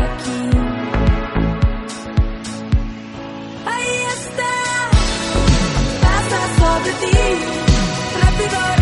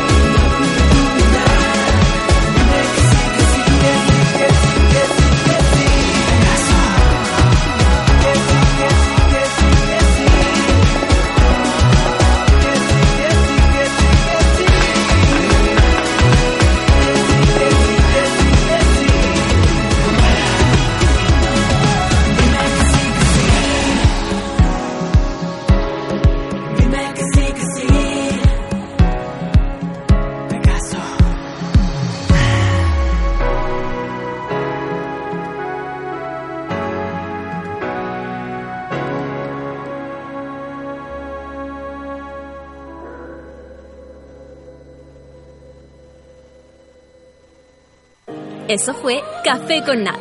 Natalia Valdebenito te espera de lunes a viernes a las 9 de la mañana en el matinal más piteado de Chile. A mucha honra. Solo por Sube la Radio. En otra sintonía.